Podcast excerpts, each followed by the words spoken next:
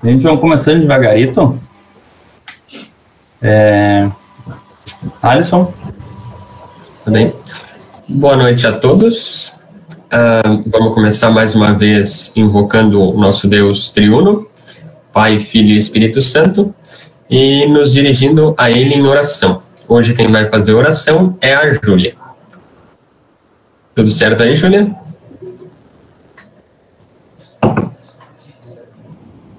Oi, estão me ouvindo? Sim. Beleza. Senhor, queremos te agradecer pela oportunidade de estarmos reunidos aqui mais uma vez em tua presença. Te agradecemos também por todos os bens que o Senhor nos concede a cada novo dia. Obrigada pela tua misericórdia que se renova a cada manhã. Te pedimos perdão pelos nossos pecados, pois somos falhos e a cada, e a cada dia pecamos contra ti. Perdoa-nos, Senhor, e nos molda para que a cada dia a gente seja mais como tu. Abençoa aqueles que estão passando por dificuldades nesse momento difícil e também aqueles que perderam seus entes queridos. Te pedimos que nos abençoa nessa reunião para que a gente possa compreender uh, mais da tua palavra e com que na nossa vida a gente seja teu instrumento e possa a cada dia anunciar a tua palavra para as outras pessoas. Por tudo mais, te agradecemos, uh, te pedimos que seja feita a tua vontade. Em nome de Jesus, amém. Muito obrigado pela oração, Júlia. Bom, a gente vai falar um pouco hoje sobre a capelania e eu acho que a gente vai falar também vai entrar no assunto de ação social e com o pastor Cláudio Santos. Se o senhor pudesse apresentar, pastor? Estão me ouvindo bem? Tudo tranquilo? Certinho. Tranquilo. É, eu, eu, não sei, muitos a gente já conhece e tal e tudo, mas eu vou, vou me apresentar do zero, né? Sou pastor Cláudio Samuel. Hoje ainda eu fiz um sepultamento, e aí eu falei assim, eu sou Cláudio Samuel Chervinsky Santos, porque eu vi ali que eram tudo alemãozinho que estava no sepultamento, aí eu uso Chervinsky. Mas quando eu vou assim, aí eu não vejo nenhum alemãozinho, aí eu digo assim, eu sou Cláudio Santos, pastor, né? Mas a minha família é natural de, de Solidez, de Canguçu, ali no interior, e eu nasci em Pelotas aqui, sou da, da terra, né? E, e desde 2017, se não estou enganado, dia 5 de março de 2017, eu não posso errar essa data porque é aniversário da minha esposa. Se eu errar, dá problema, né? Mas desde o dia 5 de março de 2017, eu iniciei os trabalhos aqui na capelania hospitalar, substituindo o, pastor Adelar, que foi para a Hora Luterana inicialmente como capelão e agora como diretor da, da Hora Luterana. E, e muitos de vocês a gente acaba se enxergando aí nos, nos concílios distritais, nos encontros e tal, e, e algum tempo atrás, quando houve o congresso em, como é que foi no Fragata, isso deve ter sido em 2019, né, ainda ali eu, eu fiz uma palestra, não lembro bem qual era a temática, mas falava sobre essa parte aí de, de cuidado às pessoas enfermas, né? E aí a gente acaba se conhecendo, muitos a gente se, se conhece por, por essas redondezas aí, né? Mas mais ou menos é por aí. Moro aqui no sítio Floresta, né, onde a capelania hospitalar tem uma casa, fica a base aqui. E, bom, depois aí eu vou falar mais um pouco aí dos, dos trabalhos. Sim, muito obrigado, pastor. É, só uma, uma dúvida rápida. É, o senhor é vinculado à Congregação da Redenção ou é ao distrito? Como é que funciona isso? O, o, tu diz o chamado ou como, como membro? Aí a pergunta é. É, é o, o chamado, digamos assim, é. para quem trabalha, no caso. É, o, o, meu chamado, ele é assim, ó, pela primeira vez é assim, porque o, o pastor Adelar, ele era pastor da comunidade de Três Vendas quando ele foi designado para capelão hospitalar. Então, na época, foi feito assim, tipo, ele foi cedido da comunidade de Três Vendas para a capelania hospitalar, né? O meu caso foi diferente. O meu caso, o Distrito Sul 1 e Sul 2. O Sul 2 faz parte desse projeto, sim, né? o Distrito Sul 1 e o Sul 2 é, fizeram um contato com a IELB para ver como é que seria a melhor maneira, né, a maneira que, aconselhável pela IELB, e então o Sul 1 e o Sul 2 fizeram o chamado, vamos dizer assim, uh, fizeram a autorização do chamado, e a IELB é que me comissiona. Então eu sou comissionado pela IELB a pedido do Distrito Sul 1 Sul 2. Inclusive, meu comissionamento terminou agora dia 31 de dezembro do ano passado, e nós fomos descobrir uh, semana passada. Eu estou sem chamado, só para avisar vocês aí, tá? Mas acho que vão resolver isso meio logo, né? Mas são, é, são é, na verdade, chamado não, comissionamento. Seria por basicamente quatro anos, né? E vai ser renovado agora. Então, é, é a, a IELB me comissiona a pedido do Distrito Sul 1 e Sul 2. Assim que funciona.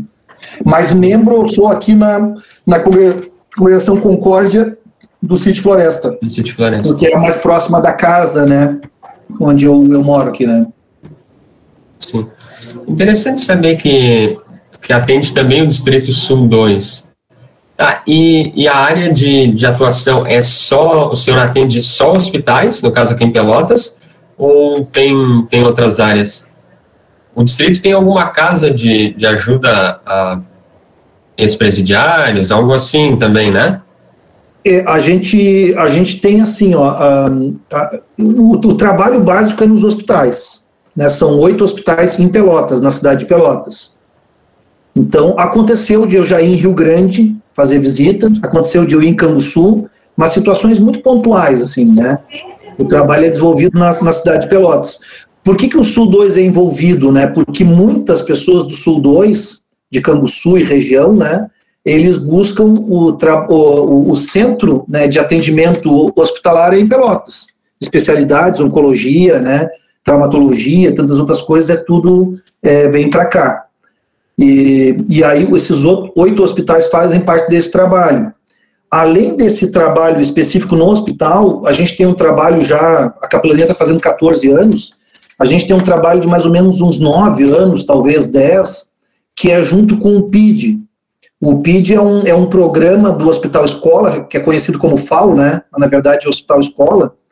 É, o PID, ele atende pacientes oncológicos é, na residência, que é o Programa de é, Internação Domiciliar Interdisciplinar. Então, é uma equipe, uma médica, uma, uma enfermeira, eu, eu falo no feminino, mas pode ser masculino, né? É, um, porque eu me lembro da equipe a qual eu trabalho, né? É, um, um tec, uma técnica de enfermagem, e aí tem os, esses vão todos os dias na casa do paciente, do paciente oncológico. E tem a equipe das especialidades, que eles chamam, que aí seria fonoaudiologia, é, dentista, é, psicóloga, assistente social e pastor. Que, que aí, é, antes da pandemia, agora com pandemia está muito diferente tudo, mas antes da pandemia, então, quinta-feira eu ia com uma equipe na casa dos pacientes e sexta-feira com a outra equipe do PID. E no Melhor em Casa, que é um programa mais abrangente, que aí atende pacientes crônicos, por exemplo, uma pessoa que tem diabetes, uma pessoa que teve que amputar uma perna, que tem problema de cicatrização e tal. Para essa pessoa não precisar ser internada com risco de infecção e tal e tudo mais, tem uma equipe que vai na casa dessa pessoa dar atendimento, o melhor em casa. E esse melhor em casa, eles, eles são atendimentos mais esporádicos, uma vez por semana, de 15 15 dias e tal e tudo mais. E, e como o melhor em casa é muitas equipes, são 10 equipes, então eu atendo assim casos mais pontuais é, quando são quando são solicitados, porque eu não teria como acompanhar todas as equipes. Então eu teria que largar a capelania dos hospitais e ficar só no, no melhor em casa e no PID, né? Então essa, esse é o trabalho que é desenvolvido junto. Fora isso, né? Eu vou eu vou indo, vocês qualquer coisa me perguntem aí. Fora isso, é, a gente adquiriu o ano passado, ou retrasado, retrasado na verdade, nós adquirimos uma casa ao lado da Igreja da Redenção, que nós inclu inclusive compramos da extinta FAO, que é a Fundação de Apoio ao, ao Universitário, né? E, e essa casa está sendo reformada para três usos, né? Um dos usos é para acolhimento de pacientes e familiares que precisam ou passar o dia ou dormir, né, é um dos usos. O outro uso é para a gente é, ter um espaço para o brechó do Hospital Escola e também para a, a camisaria do hospital, o almoxerifado, que são as roupas que são doadas a pacientes, né, que ficam lá dentro, e também é, o, o, escritório da capelania com os voluntários. A gente vai estar tá, tá bolando uma equipe de voluntários que vai ficar dentro dessa casa, né, fica ao lado da redenção. E, além disso, o ano passado, em maio, é, eu, eu, iniciei, é, junto com os, com os estagiários tal, tudo, um trabalho num modelo prisional novo aqui em Pelotas, que é chamado APAC, que é a, a Associação de Proteção e Apoio ao Condenado. Vocês quiserem procurar na internet, é bem fácil, é APAC, APAC, vocês vão ver vários vídeos explicando o que, que é e tal, e tudo como é que funciona. E esse modelo prisional, que é um modelo diferente, ele não substitui o presídio de Pelotas, ele, ele é, um, é um outro modelo que fica, né? Ele é bem perto da Fena Doce, e desde o ano passado eu tenho trabalhado, talvez isso aí daria uma outra live, um outro dia, né, que, que aí eu trabalho lá valorização humana, que eles chamam, né, dentro da metodologia e espiritualidade. Mas eu não vou me ater isso aí, porque aí vai muito longe, ter que explicar da PAC, né. Então, basicamente a capelania hoje é, é isso, né, e o envolvimento do Sul 2 é justamente em função de que muitos pacientes vêm de lá para cá, e, e, também, inclusive, na casa de acolhimento, muitos de lá, é que os, os, de Pelotas não vão precisar, né? Os de fora, justamente, que vão precisar dessa casa de acolhimento, né? Para dormir, e tem quarto. O Léo conhece lá, o Léo é nosso voluntário, lá trabalhou várias vezes, né, Léo? Então a gente tem, a gente tem, uh, é para ter quartos, é para ter sala, cozinha, lavanderia, um pátio nos fundos, é uma casa, é uma casa de acolhida para que nós pretendemos, inclusive, inaugurar talvez daqui um mês e meio, dois meses, se Deus assim permitir. Nós estamos indo uma coisa de cada vez, né? E, e vencendo um desafio a cada, a cada vez aí, né? Sim, e, e, isso é tudo, tudo construído a partir de, de doações ou há um subsídio da, da IELB? Não, é basicamente as doações das congregações. Né? Das congregações. As congregações. Agora, na aquisição da casa, nós fizemos um projeto em 2019, isso, enviamos ao Departamento de Ação Social da IELB, que é o, o DAS, né? E essas coisas mudam de nome. Antigamente era, era não sei, não era DAS, era ASA, não sei. Ah, isso, isso tudo muda. Né? Você tem que fazer um manual para gente, para ser pastor da IELB. E aí eu sei que, eu acho que é DAS agora, até agora não sei se eu falei errado, né? Mas enfim, aí nós enviamos esse projeto e o, esse departamento de ação social da IELB, eles nos, nos, uh, nos doaram 50 mil reais. Foi a maior doação que foi feita desse departamento até hoje.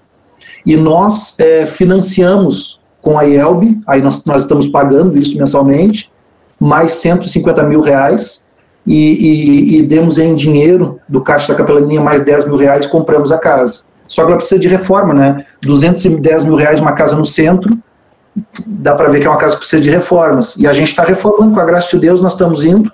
Começamos sem um pila, vamos terminar sem um pila, mas terminamos. Isso que é importante. Uma casa. É uma casa. Uh, pastor Cláudio, assim, né, quando o senhor disse que o senhor foi chamado ou designado pela IELB, né? O que que o, a IELB, quando chama o senhor, pastor Cláudio, o que, que ela espera do senhor no trabalho da capelania? Qual é o resultado que tu tem que entregar para a IELB? já que existe um departamento, existe um cargo, uma função para isso, é, o, o, não é que tu tenha que mostrar algum resultado, mas qual é, é, literalmente o teu trabalho, o que a IELB e o distrito esperam do teu trabalho. Sim. Eu, eu não, eu até, não sei se eu tenho isso nesse computador, talvez eu tenha. Isso veio especificamente escrito assim, né? Quando a gente recebe um chamado de uma congregação, ele, ele vem lá assim, pregar a palavra de Deus, administrar, os sacramentos, é, que, que é mais? Eu não me lembro assim de cabeça, a, a, visitação pastoral, ser, ser exemplo e sua família, esse tipo de coisa, assim, eu, eu, não me lembro de todos os detalhes, né? Quando eu recebi esse da IELB, de capelania hospitalar, que, que é uma coisa que, que já existe na IELB há muitos anos e agora, inclusive, está se fortalecendo muito, capelania hospitalar. O pastor Adriel, que era de Morro Redondo, hoje é capelão hospitalar, né? em Rondônia. Está fazendo um trabalho muito lindo lá. O, o meu estagiário, o Tiago, do ano passado, era de Rondônia e conhecia muito bem esse trabalho e eu pude entender um pouco esse trabalho a partir do, do, do, do Tiago, né? Então, quando eu recebi esse comissionamento da IELB, é, é o, ele é mais voltado assim, justamente ao trabalho é, pastoral hospitalar. Então, ele ele coloca ali a visita aos enfermos, né, uma, uma, uma, vamos dizer, uma conduta eh, correta e libada às pessoas que são especialmente de fora da igreja, porque aí eu tenho muito mais contato de pessoas de fora da, da igreja do que com pessoas da igreja, ao contrário se eu tivesse numa paróquia, né. Então, a questão da minha conduta, da minha postura diante da sociedade, né, e do, e do atendimento pastoral, cuidadoso e tal, tudo aos enfermos, aos enlutados, é, bom relacionamento com os dois distritos, bom relacionamento com as congregações, porque eu, eu até brinco com os, com os, pastores aqui do distrito, né, que muitas vezes dois pastores já estão brigando uma congregação, imagina eu que tenho que trabalhar com mais de 20, né, então é uma loucuragem, mas na verdade é brincadeira, porque a gente se dá muito bem, né, mas isso dizia lá no chamado de um bom relacionamento com os dois distritos e com, com, com os pastores. Até porque existe um limite, né? Eu, quando eu atendo um pastor de um, aliás, um, um, membro de uma congregação, eu não sou o pastor dele. Eu não vou ser o pastor, eu sou o pastor dele ali naquele momento, mas eu não vou ser sempre pastor dele. Uma vez ele dando uma, ele dando alta, ou ele vindo a falecer, porque eu trabalho muito com pacientes terminais, é, a família enlutada ou o paciente dando alta, ele retorna para a sua cidade, para a sua congregação, para o seu pastor. Então, por isso eu, eu, também sempre tenho um contato com os pastores, né? Olha, visitei fulano, visitei o Beltrano, ó, estive lá, olha, ele está dando alta, esse tipo de coisa, a gente sempre mantém um contato muito, muito forte, assim, né? Com todos eles. E graças ao bom Deus fun funciona e tem funcionado desde o início desse trabalho, né? Eu acho que a grande força é isso. Essa, essa roda ter girado bem, né? Mas mais ou menos, não sei se eu te respondi, mas mais ou menos é, é por aí assim que foi designado pela IELB, né? Sim, uh, Cláudio, uh, tu, uh, assim, puxando, né, tu falou no hospital e tal, eu lembro do meu primo, né, quando ele estava internado na UTI, né, aí tu fez o batizado dele também, porque o pastor Haroldo não tinha conseguido entrar e tal, e Isso. até porque tu é mais conhecido no hospital também, e foi muito importante, assim, para nós, né, é é, é complicado, né? Então, acho que é muito bom isso também da, da igreja estar tá junto com o hospital, né? A capelania, esse envolvimento aí. É, isso são coisas que acontecem, né? Uh, o pastor Haroldo veio para fazer o batismo, né? Batismo infantil, estava na UTI, né? E só que em função já, já nós já estávamos, né, Luísa, nessa questão Sim. da pandemia, né? Acho que era o começo disso, né? Do ano, julho do ano passado. É, já, já, na verdade, a gente já estava alguns meses nisso, né? É. E, e, em função disso, os hospitais. É, depois, até talvez possa conversar um pouco como é que está hoje em dia isso, né? Mas os hospitais estão sendo muito. Não é seletivos, eles estão sendo muito criteriosos na, na, visita religiosa. Então, o pastor Haroldo não conseguiu entrar e, e, e eu já tinha conversado com o pastor Haroldo, aí é legal essa comunicação, né? E achei legal da parte dele que ele quis vir. Né? Ele poderia ter me pedido a visita, mas ele quis vir. E ele não conseguiu entrar, ele me ligou, e aí na mesma hora eu já fui, porque esses casos a gente não pode ficar esperando, né? E, e graças a Deus consegui fazer o batismo, porque aí justamente por, por estar mais na capelania hospitalar, mais envolvido no dia a dia ali, a gente acaba tendo as pessoas de contato em cada hospital, com quem as pessoas para a gente conversar, e eles, e eles, de certa forma, conhecem, porque ao mesmo tempo que é positivo um trabalho é, religioso no hospital, nem vou dizer de capelania, é, muitas vezes também é prejudicial um trabalho religioso, no hospital. Tem esse outro lado da coisa, né? E, então, como eles, eles conhecem o nosso trabalho, isso abre portas também. Eu pude fazer o batismo, graças, graças a Deus está tudo bem, né? Inclusive, naquela semana, acho que eu fiz sete batismos. Não é sempre assim, mas aquela semana aconteceu de, de ter sete batismos e um, e um, um desses batismos eram gêmeos, né? Que fiz lá. Quem, e quem é que designa esses pacientes, o, pastor? Como é que funciona a rotina? Você isso, chega no hospital e vai procurando de porta em porta quem está precisando de atendimento? Como é que funciona? Não, na verdade, assim, ó, isso, isso vem lá da, da história, de como começou, né? O, Claro que agora com a pandemia muita coisa mudou. Muita coisa está diferente agora. Mas assim, ó, quando começou o trabalho de capelania, o que, o que aconteceu? É, o, o, pastor Dari Knetz, inclusive, foi muito importante nisso, né? É, ele se via que tinha necessidade de um atendimento mais específico a pastoral a pacientes aqui na cidade de Pelotas. Então, o que, que acontecia? Muitas vezes os pastores ou famílias da, da região, né, porque eu atendo desde pessoas lá de Bagé, de, de, Ulha Negra, de, de, de, de Camaquã, entendeu? De, de, muitas vezes até da região noroeste já atendi pessoas para cá, espumoso e tudo mais. E, e essas pessoas, quando elas precisavam de um atendimento pastoral, elas acabavam ligando ou para o pastor Dari, porque era uma igreja mais perto no centro, perto dos hospitais, ou às vezes para a comunidade de Três Vendas, porque tinha dois pastores, na época as outras não tinham, pedindo para esses pastores fazerem um atendimento. Eles faziam, mas vocês sabem que a congregação da Redenção tem não sei quantos mil membros e não sei quantas congregações, Três Vendas também tem, acho que é 1.700, 1.800 membros, então muitas vezes esses pastores eles também tinham uma dificuldade de, né, de, de, de, de repente desmarcar ou achar ali na agenda um local, um horário para atender lá uma pessoa no hospital. Daí surgiu essa ideia de se, ao invés de, de ir designando esses pastores, vamos fazer o seguinte: cada congregação ajuda um pouco e nós vamos então ter um pastor exclusivo para isso. Essa foi a ideia, há 14 anos atrás. Então, como é que foi feito isso? Lá no começo, é, quando o pastor Adelar começou, se eu não me engano, foi dia 1 de maio de 2008, eu acho que é isso ou 2007, agora não me lembro, quando o pastor Adelar começou, foi justamente isso. Aí, quando vê dali um tempo, um pastor de Canguçu liga, olha, eu tô com uma congregada minha na FAO, na época era FAO ainda. Aí ele diz, ah, tô indo lá visitar. Aí, quando vê o pastor, de repente, lá de Bagé, liga, olha, eu tô com um membro meu que, que teve que fazer uma, uma cirurgia de emergência em Pelotas. Tu consegue atender ele aí? E aquilo foi indo eu sempre digo para as pessoas que é, a, a, capelania não é só hospitalar, a capelania escolar também é assim, militar, né?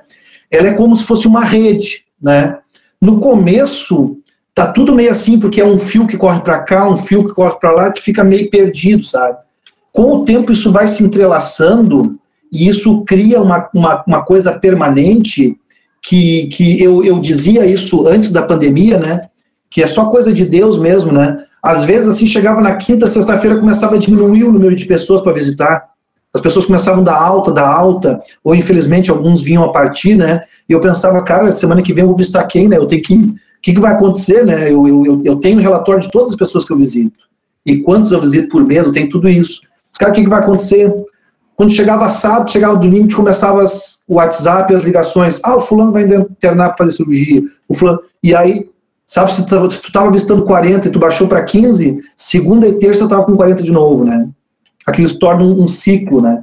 E também, conforme você vai a, a, entrando nos hospitais, isso vai, vai acontecendo. Eu vou dar um exemplo de hoje para vocês. Eu cheguei para visitar um, um, rapaz, que é um, um, tratamento oncológico que ele faz, e, e quem pediu foi uma tia dele, que eu visitei ela quando ela teve uma fratura na perna né? E ela eu conheço porque o, o, o ela é da, da comunidade Três Vendas e o neto dela estuda com meu filho. Então a gente se conversa e tal. Quando ela teve fratura, ela mesmo pediu a visita para ela. Agora ela pediu para esse sobrinho. Quando eu cheguei no quarto, esse sobrinho, na verdade, ele tinha tido ali um, uma questão de um vômito, alguma coisa assim, ele estava no banheiro, eu só cumprimentei um pouco a esposa dele e ela foi para poder dar um banho dele lá. Eu disse para ela, não, fica à vontade, vai, eu venho outro dia, tá? Só me apresentei para ela, ela, ela, também, de certa forma, me, me, conhece, através de parentes e tal. E quando eu estava saindo, uma senhora disse: O senhor é pastor? Eu disse: Sou. Não podia orar pelo meu esposo? E aí, depois, conversando depois da oração, o que acontece? Essa senhora é sogra do pastor Márcio Norenberg. E eu orei pelo, pelo esposo dela, que está ali acamado. Então, a partir do momento agora que eu tive esse, esse encontro, eu no final eu sempre brinco, disse, olha, se vocês me permitirem, eu venho outra vez aí, vocês aqui mandam. Não, pastor, pode vir. Então, a partir de agora, esse é uma pessoa que eu vou acompanhar. Esse processo. E quando eu estava saindo do quarto, uma outra, uma outra senhora viu ali que a porta estava meio aberta, viu orando, ela disse, o senhor é pastor? Eu sou. Tu não ora aqui para a moça que eu estou cuidando, Dona Maria. Quando eu cheguei no quarto, estava Dona Maria, outra Maria, e uma outra senhora também, mais nova, e ela começamos a conversar, a gente bate um papo, estavam os nutricionistas ali, eu deixei eles fazer o trabalho deles primeiro, eles saíram e tal. Depois chegou o guarda do hospital escola para fazer ali a questão da, da anotação do número de pessoas, né? E, e eles, eles, também são conhecidos, ah, eles recebem signos com Jesus sempre da gente tal, e tudo mais, porque tem que atender o paciente e também quem trabalha no hospital, na medida do possível. eles também precisam muito de atendimento, de cuidado, né, porque estão nesse ambiente. E aí nós conversamos um pouco, o guarda começou, por fim, essa moça mais jovem que estava lá com a mãe, pelo PID eu tinha atendido o pai dela e o vô dela, né, das, das duas, quando ele estava quase falecendo em casa. Inclusive, era um pastor da igreja quadrangular, esse senhor. E eu acompanhei ele, nós cantamos hinos e tal e tudo mais. Então, por fim, eu acabei fazendo oração com todos no quarto ali. E aquele quarto agora para mim está fechado. Eu vou visitar todas elas, né? Então, isso que eu digo que é a teia, né? Você vai indo, né? Uma pessoa que te pede, uma pessoa que você atendia pelo PID. Agora eu recebi uma mensagem pouco antes de nós começarmos a live de uma paciente que eu atendo pelo PID que foi pronto socorro. Possível, então amanhã eu vou no pronto socorro, possivelmente ela vai ser encaminhada ao hospital escola. Aí eu acompanho no hospital escola até o desenrolar dessa desse processo, né? Então isso é um, é um emaranhado que vai fechando, né? Às vezes, às vezes tem pessoas que me ligam assim, pastor, há cinco anos atrás o senhor acompanhou a minha mãe, o senhor, não, o senhor não poderia, o senhor teria condições de visitar uma vizinha minha que agora também está fazendo tratamento no hospital tal? Ah, beleza, tranquilo. E aí a gente faz o atendimento, né? Eu acho que isso é bem, bem interessante. Não é um trabalho de passar em todo o hospital. Né?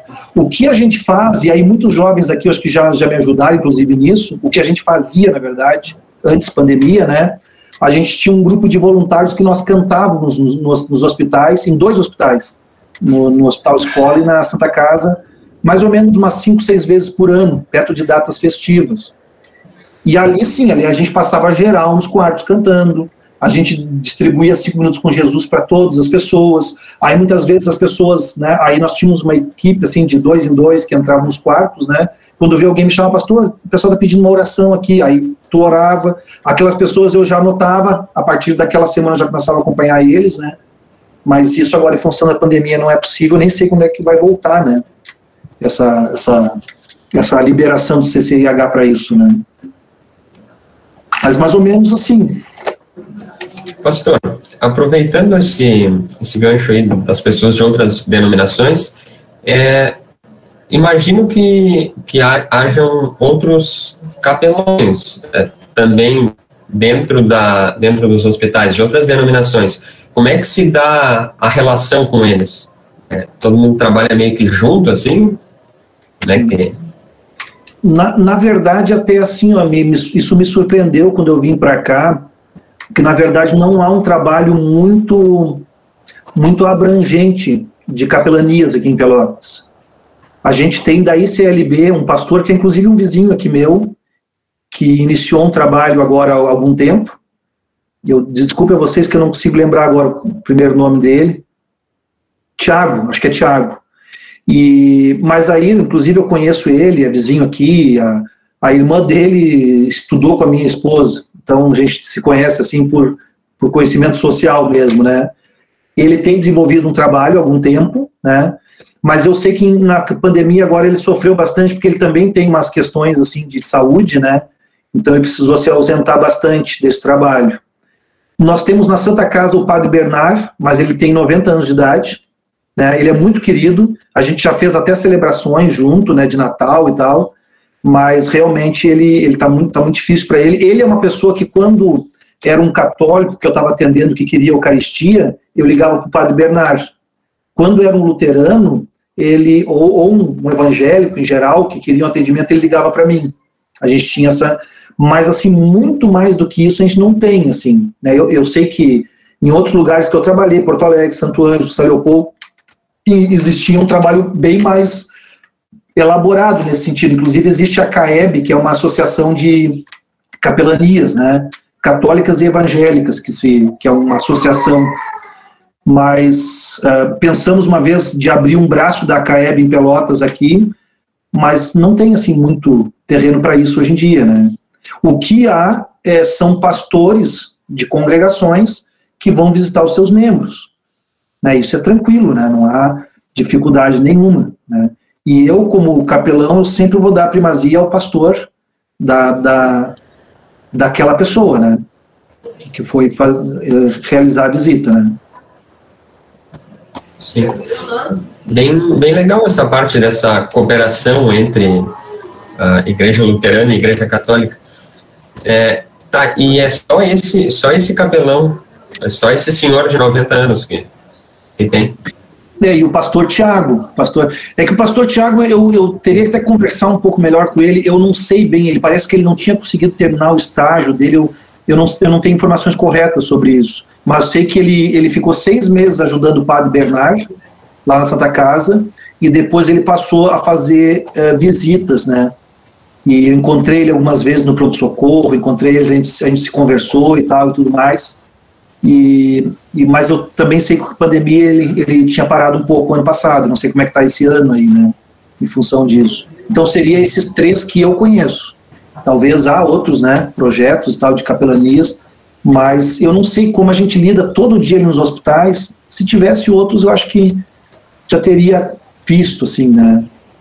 Ser cruzado, né? É, eu acho que sim, pelo menos, né. Pastor, uma pergunta aqui. É, eu queria perguntar que treinamento o senhor tinha quando aceitou esse chamado para a capelania? Se o senhor tinha uma especialização, já tinha alguma experiência na área, ou foi meio que de supetão entrando nesse, eu acho, que, eu acho que só acho que só unção do Espírito Santo só. Mas tá bom já, né? tá ótimo. Não, na verdade, assim, gente, eu, eu fiz é, eu fiz o meu estágio em, 2000, em 2003 é, em capelania hospitalar pela UBRA. A UBRA, na época, tinha um hospital Independência e um hospital luterano.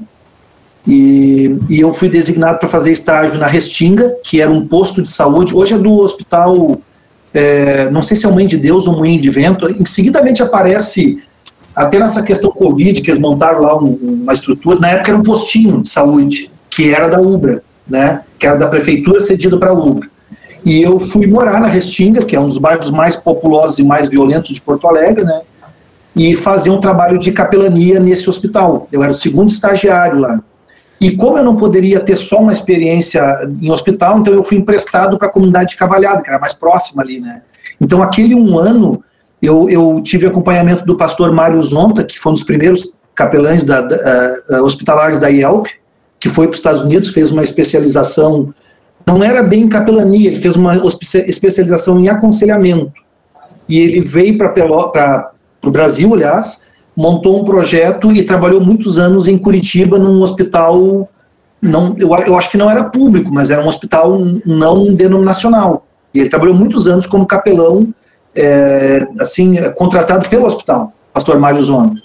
Quando veio a, a iminência de se inaugurar o hospital universitário na Ubra, né, que hoje eu não sei se é do Mãe de Deus, não me lembro mais, que a Umbra nunca inaugurou, acho que esse hospital. É, o pastor Mário já veio para trabalhar no Hospital Independência e o pastor João Yankee, que hoje é médico, inclusive, o pastor João trabalhava no Hospital Luterano. E o meu estágio era dividido, então eu ficava no posto de saúde e ficava lá. Mas confesso para vocês, é, bem tranquilamente, que eu fiz esse estágio e não tive nenhuma interesse em capelania hospitalar. O pastor Mário me xingava, eu, eu gostava dele porque ele me xingava, eu também xingava ele. No começo não, porque eu era estagiário, né? Depois eu já podia xingar ele, né? A gente se xingava junto, né? Ele é um cara muito legal e muito polêmico, eu adoro isso, as duas coisas, assim, né? Então ele, ele nós travávamos umas brigas interessantes, assim, né? E ele, e ele me cobrava, ele dizia assim, Claudinho, eu chamava de Claudinho, né? Hoje eu tô um Claudião, mas eu era Claudinho na época, né? E aí ele dizia assim, Claudinho, tu, tu tem que participar com a gente da CAEB, não sei o que, ele era presidente da CAEB em Porto Alegre. Eu disse pra ele, cara, eu trabalho em paróquia, cara, que eu quero saber com esses troços aí. E ele disse, tem que vir, tem que vir. E eu confesso que eu nunca, eu sempre fui muito bairrista, assim, não sei se esse é o termo correto. Né, eu, eu, eu, nas congregações que eu trabalhei, eu sempre caí muito de cabeça naqueles trabalhos. E então eu não, eu não olhava assim para isso, sabe? Eu não, não tinha esses, esses acompanhamentos. Em Santo Ângelo, quando eu fui pastor lá, a gente trabalhou alguma coisa lá com um grupo mais organizado, como o Alisson perguntou lá, Santo Ângelo tinha, né? Um grupo ligado às congregações cristãs. E, mas confesso também que não tinha assim nada muito com relação a isso. Mas quando eu comecei a trabalhar em escola, quando eu, quando eu fui para Porto Alegre, comecei a trabalhar num lar de idosos, que, que tinha inclusive 15 é, 15 leitos para G3, que é o grau mais avançado assim de pessoas idosas, né, que são acamadas, eu aquilo começou a me vir um pouco na mente, assim, né, tudo aquilo que eu tinha vivido nos hospitais, né, e, e, e mas, mas realmente fui surpreendido com o chamado da, da, da capelania aqui. Eu fui surpreendido, nem sei quem me indicou, e nem sei porque me chamado, porque me chamaram, né? Quer dizer, tirando o Deus da história, né? Eu já ia dizer, né? É, né? tirando o Deus da história, eu não sei explicar, né? E aí parece que aquilo tudo veio à tona de novo, né? Do estágio dessas, dessas questões, né? Da, da, da capelania hospitalar. Confesso a vocês que hoje eu, eu, eu sinto assim como um privilégio trabalhar na capelania hospitalar. Eu me sinto um cara privilegiado de, de poder atender é, o meu ministério nesse, nesse trabalho, né? Ah, que legal, pastor. Eu, eu não sei se era de interesse de mais alguém, mas era um assunto que eu estava muito ansioso, que é um tema que eu gosto muito. Gosto muito, porém nunca Mas se não é interesse de ninguém, a gente pode desligar ficando conversando eu e tu. Não, fica eu e tu, não tem problema, cara. É, e assim, é, é uma coisa que eu sempre me, me cobrei, mas eu sou muito bundão, cara. Eu sou muito bundão e eu não eu tenho horror ao hospital, cara, não gosto. Mas uma coisa que eu sempre. Não necessariamente a, é, é, a capelania tem que ser também no hospital, né? Mas é um assunto que, que eu sempre me prendi e minha primeira experiência, assim, não capelania propriamente dita, mas uma experiência num hospital, um trabalho, assim, é, um trabalho meu cristão frente a um hospital foi esse ano, né, que os guris me chamaram para tocar lá no estacionamento do Hospital da Ubra, que, que eu não chorei, cara, mas é, é lindo demais, assim, é lindo demais e, e, é um trabalho que me cobra mais. O Guilherme Rain tá aqui, né, não sei se ele está ouvindo ou não, se ele está participando, mas eu queria perguntar qual é a preparação tanto da UBRA, o senhor já falou um pouco, mas a preparação da UBRA e do seminário, qual é o treinamento e recebe, né? E aí nós está dormindo lá, tem que acordar ele, viu? É, ele, não, ele falou que acho que ele tinha algum compromisso que ele não ia conseguir, mas, mas enfim. Por isso que eu perguntei, porque eu estou agora no primeiro ano do, do seminário. O Léo vai entrar no que vem, o Alisson vai entrar no que vem. E é uma coisa, é uma área, conversei também com o professor Leonídio, é a área que eu quero é, entrar mais, justamente porque é a área que eu tenho mais medo. Mas é a área que eu quero experimentar. Né? E por isso mesmo que eu queria falar com o senhor sobre a capelania, né? Queria escutar um pouco mais sobre a experiência. E quando eu perguntei sobre o treinamento para o senhor, eu queria saber a questão do estômago mesmo, né? Como é que o senhor tem estômago para ver tanta coisa? Por exemplo, o senhor disse que hoje ele é, conversou com um rapaz jovem que está numa tá num tratamento de oncologia, ou seja, do câncer, né? né? Qual é o é, não sei é, qual é a, a, postura do pastor capelão frente a, a, esses desafios, por exemplo, um jovem sofrendo de câncer, uma criança falecendo, essas, essas coisas difíceis. Como é que é a postura do pastor? É, assim, ó, isso é uma, é uma questão muito, é, muito pontual, muito séria, isso, né? É, assim, uh, recentemente a gente teve, inclusive né, nesse caso lá em Rondônia, que o pastor é, Adriel está lá e, e, eu tenho acompanhado, conversado com ele, tem feito um belíssimo é, trabalho. É, lá, se eu não me engano, foi feito tentativas entre recém-formados e tal, mais de quatro vezes para se colocar um capelão lá.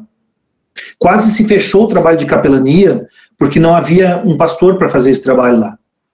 Entendeu? Então, por um lado, eu não estou falando isso como críticas, pastores, porque eu acho que é muito melhor você não ir, não aceitar, do que você aceitar ir lá e não fazer um trabalho. Entendeu? É frustrante para ti como pastor no teu ministério e, é, e, é, e é, nem é frustrante, é, é vergonhoso do trabalho.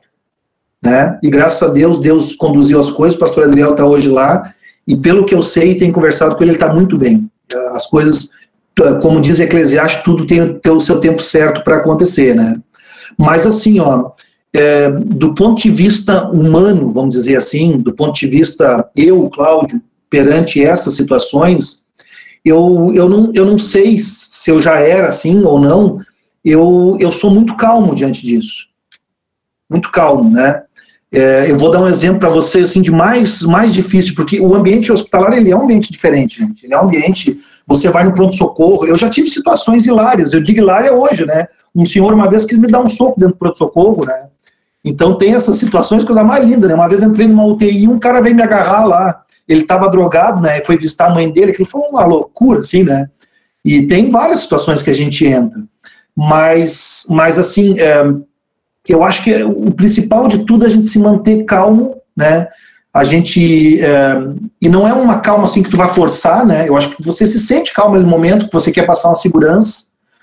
O Guilherme, o Guilherme inclusive, há poucos dias atrás ele acompanhou uma família. Ele chegou bem na hora do falecimento da, da, da senhora e o filho estava junto. E aí nós conversamos pelo WhatsApp, ele fica aí, Guilherme, fica e, e só fica, fica aí, né? Não precisa falar, não precisa dar discurso, só fica com ele e ele vai conversar contigo, ou em algum momento, entendeu? Tu, tu vai entender o que, que tu pode falar para ele, e o Guilherme pode testemunhar de, de própria boca, isso foi muito positivo, foi muito legal.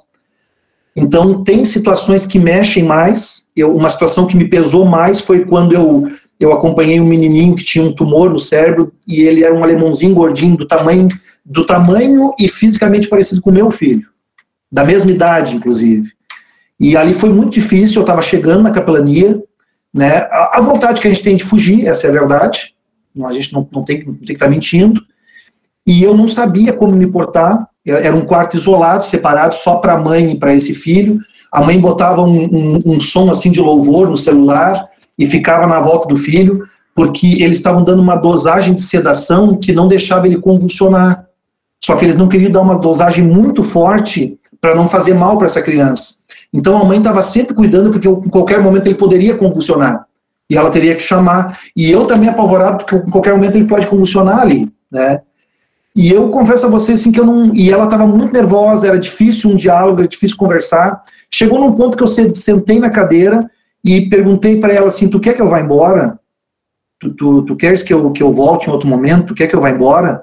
E ela disse assim: Não, pastor, se, se o senhor puder, o senhor só fica aí comigo. E eu só fiquei, entendeu? Geralmente as visitas não são muito longas. A gente não faz, geralmente não, uma visita muito longa. A não ser um paciente, por exemplo, em algum momento, que ele quer fazer ali a sua confissão, ele quer, entendeu? E aí você vê que ele que ele está realmente, aí você vai dar toda a atenção que é necessária. Mas geralmente as visitas são mais uh, uh, regulares e curtas. Então essa é uma visita que eu fiz, essa aí, que eu fiquei mais de uma hora dentro do quarto. E, e, basicamente essa uma hora eu fiquei sentado, ouvindo os louvores com ela e acompanhando ela. Em algum momento eu, eu alcançava um pano umedecido para ela, em outros momentos ela puxava algum assunto e eu conversava e respondia. Em alguns momentos que eu achava que eu podia intervir e falar alguma coisa assim. E geralmente eu, eu antes de ir embora, geralmente não todas as vezes aconteceram, eu fiz uma oração com ela e ele, naquele momento. E, e, e, sabe que isso dá muita diferença, porque assim, o pai e a mãe, eles dois viveram esse trauma de maneira muito forte, só que o pai eu não tive esse contato. O pai, ele, ele os horários que eu ia, ele não estava. E, e, o, e o pai, logo depois desse falecimento, o pai foi internado no espírito porque teve um surto é, psicológico, psiquiátrico, não sei como é que a gente diz isso, né?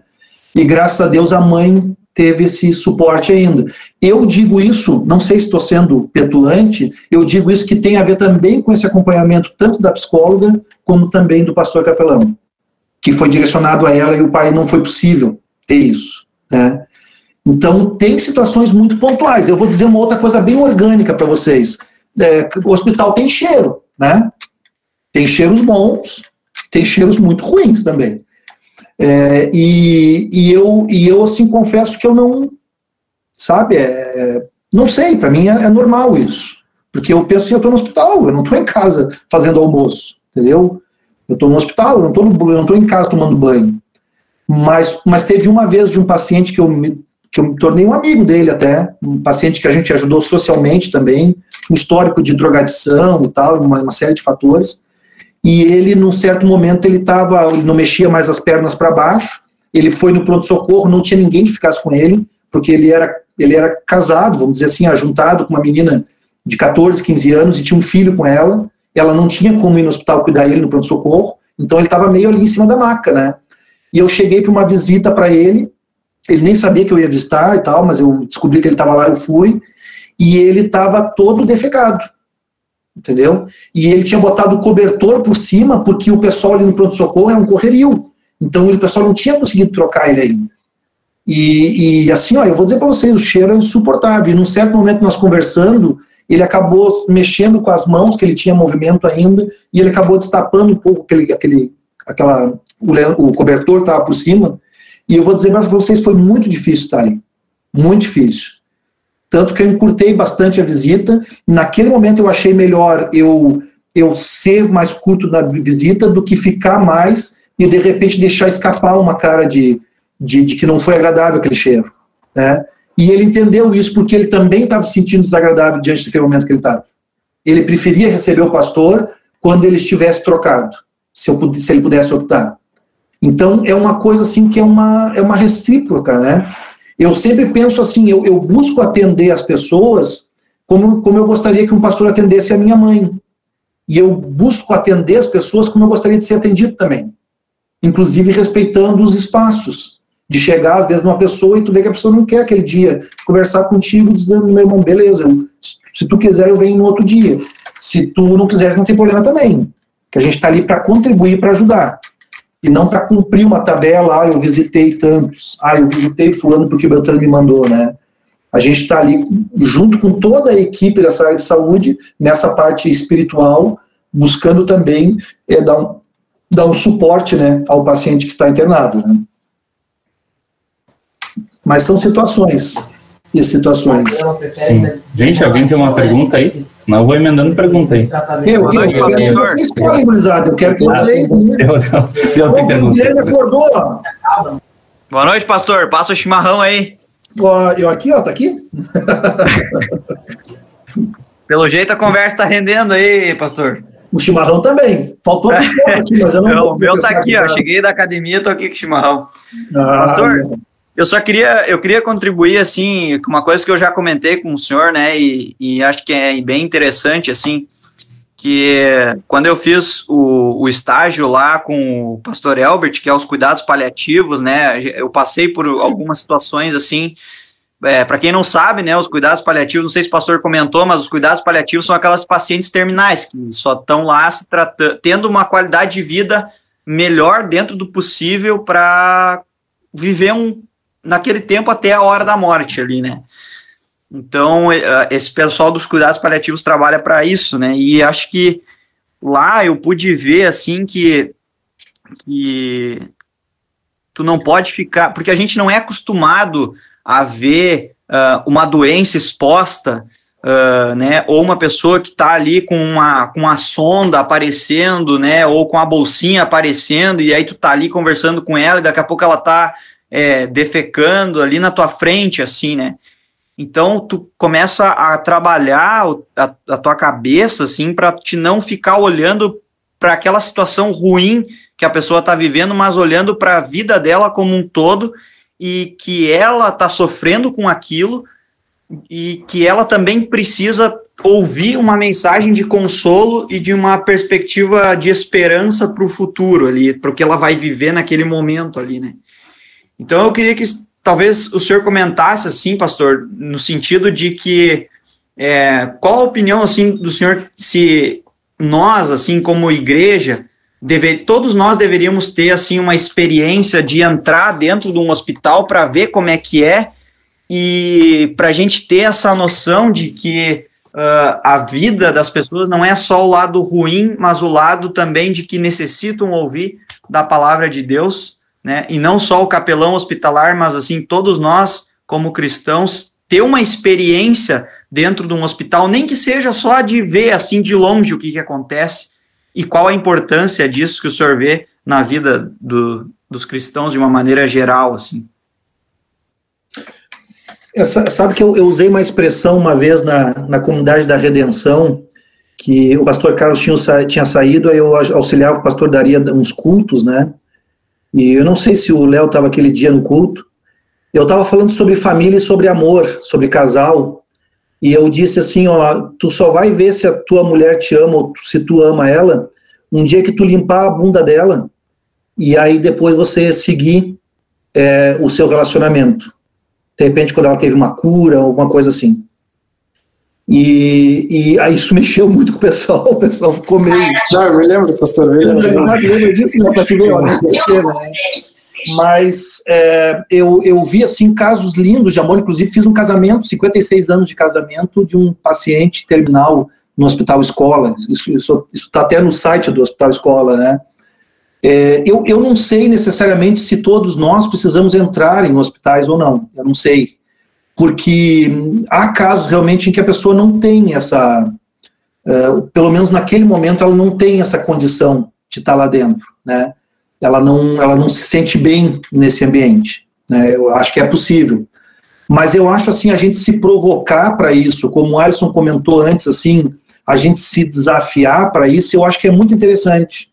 Isso nos tira da zona de conforto, entendeu?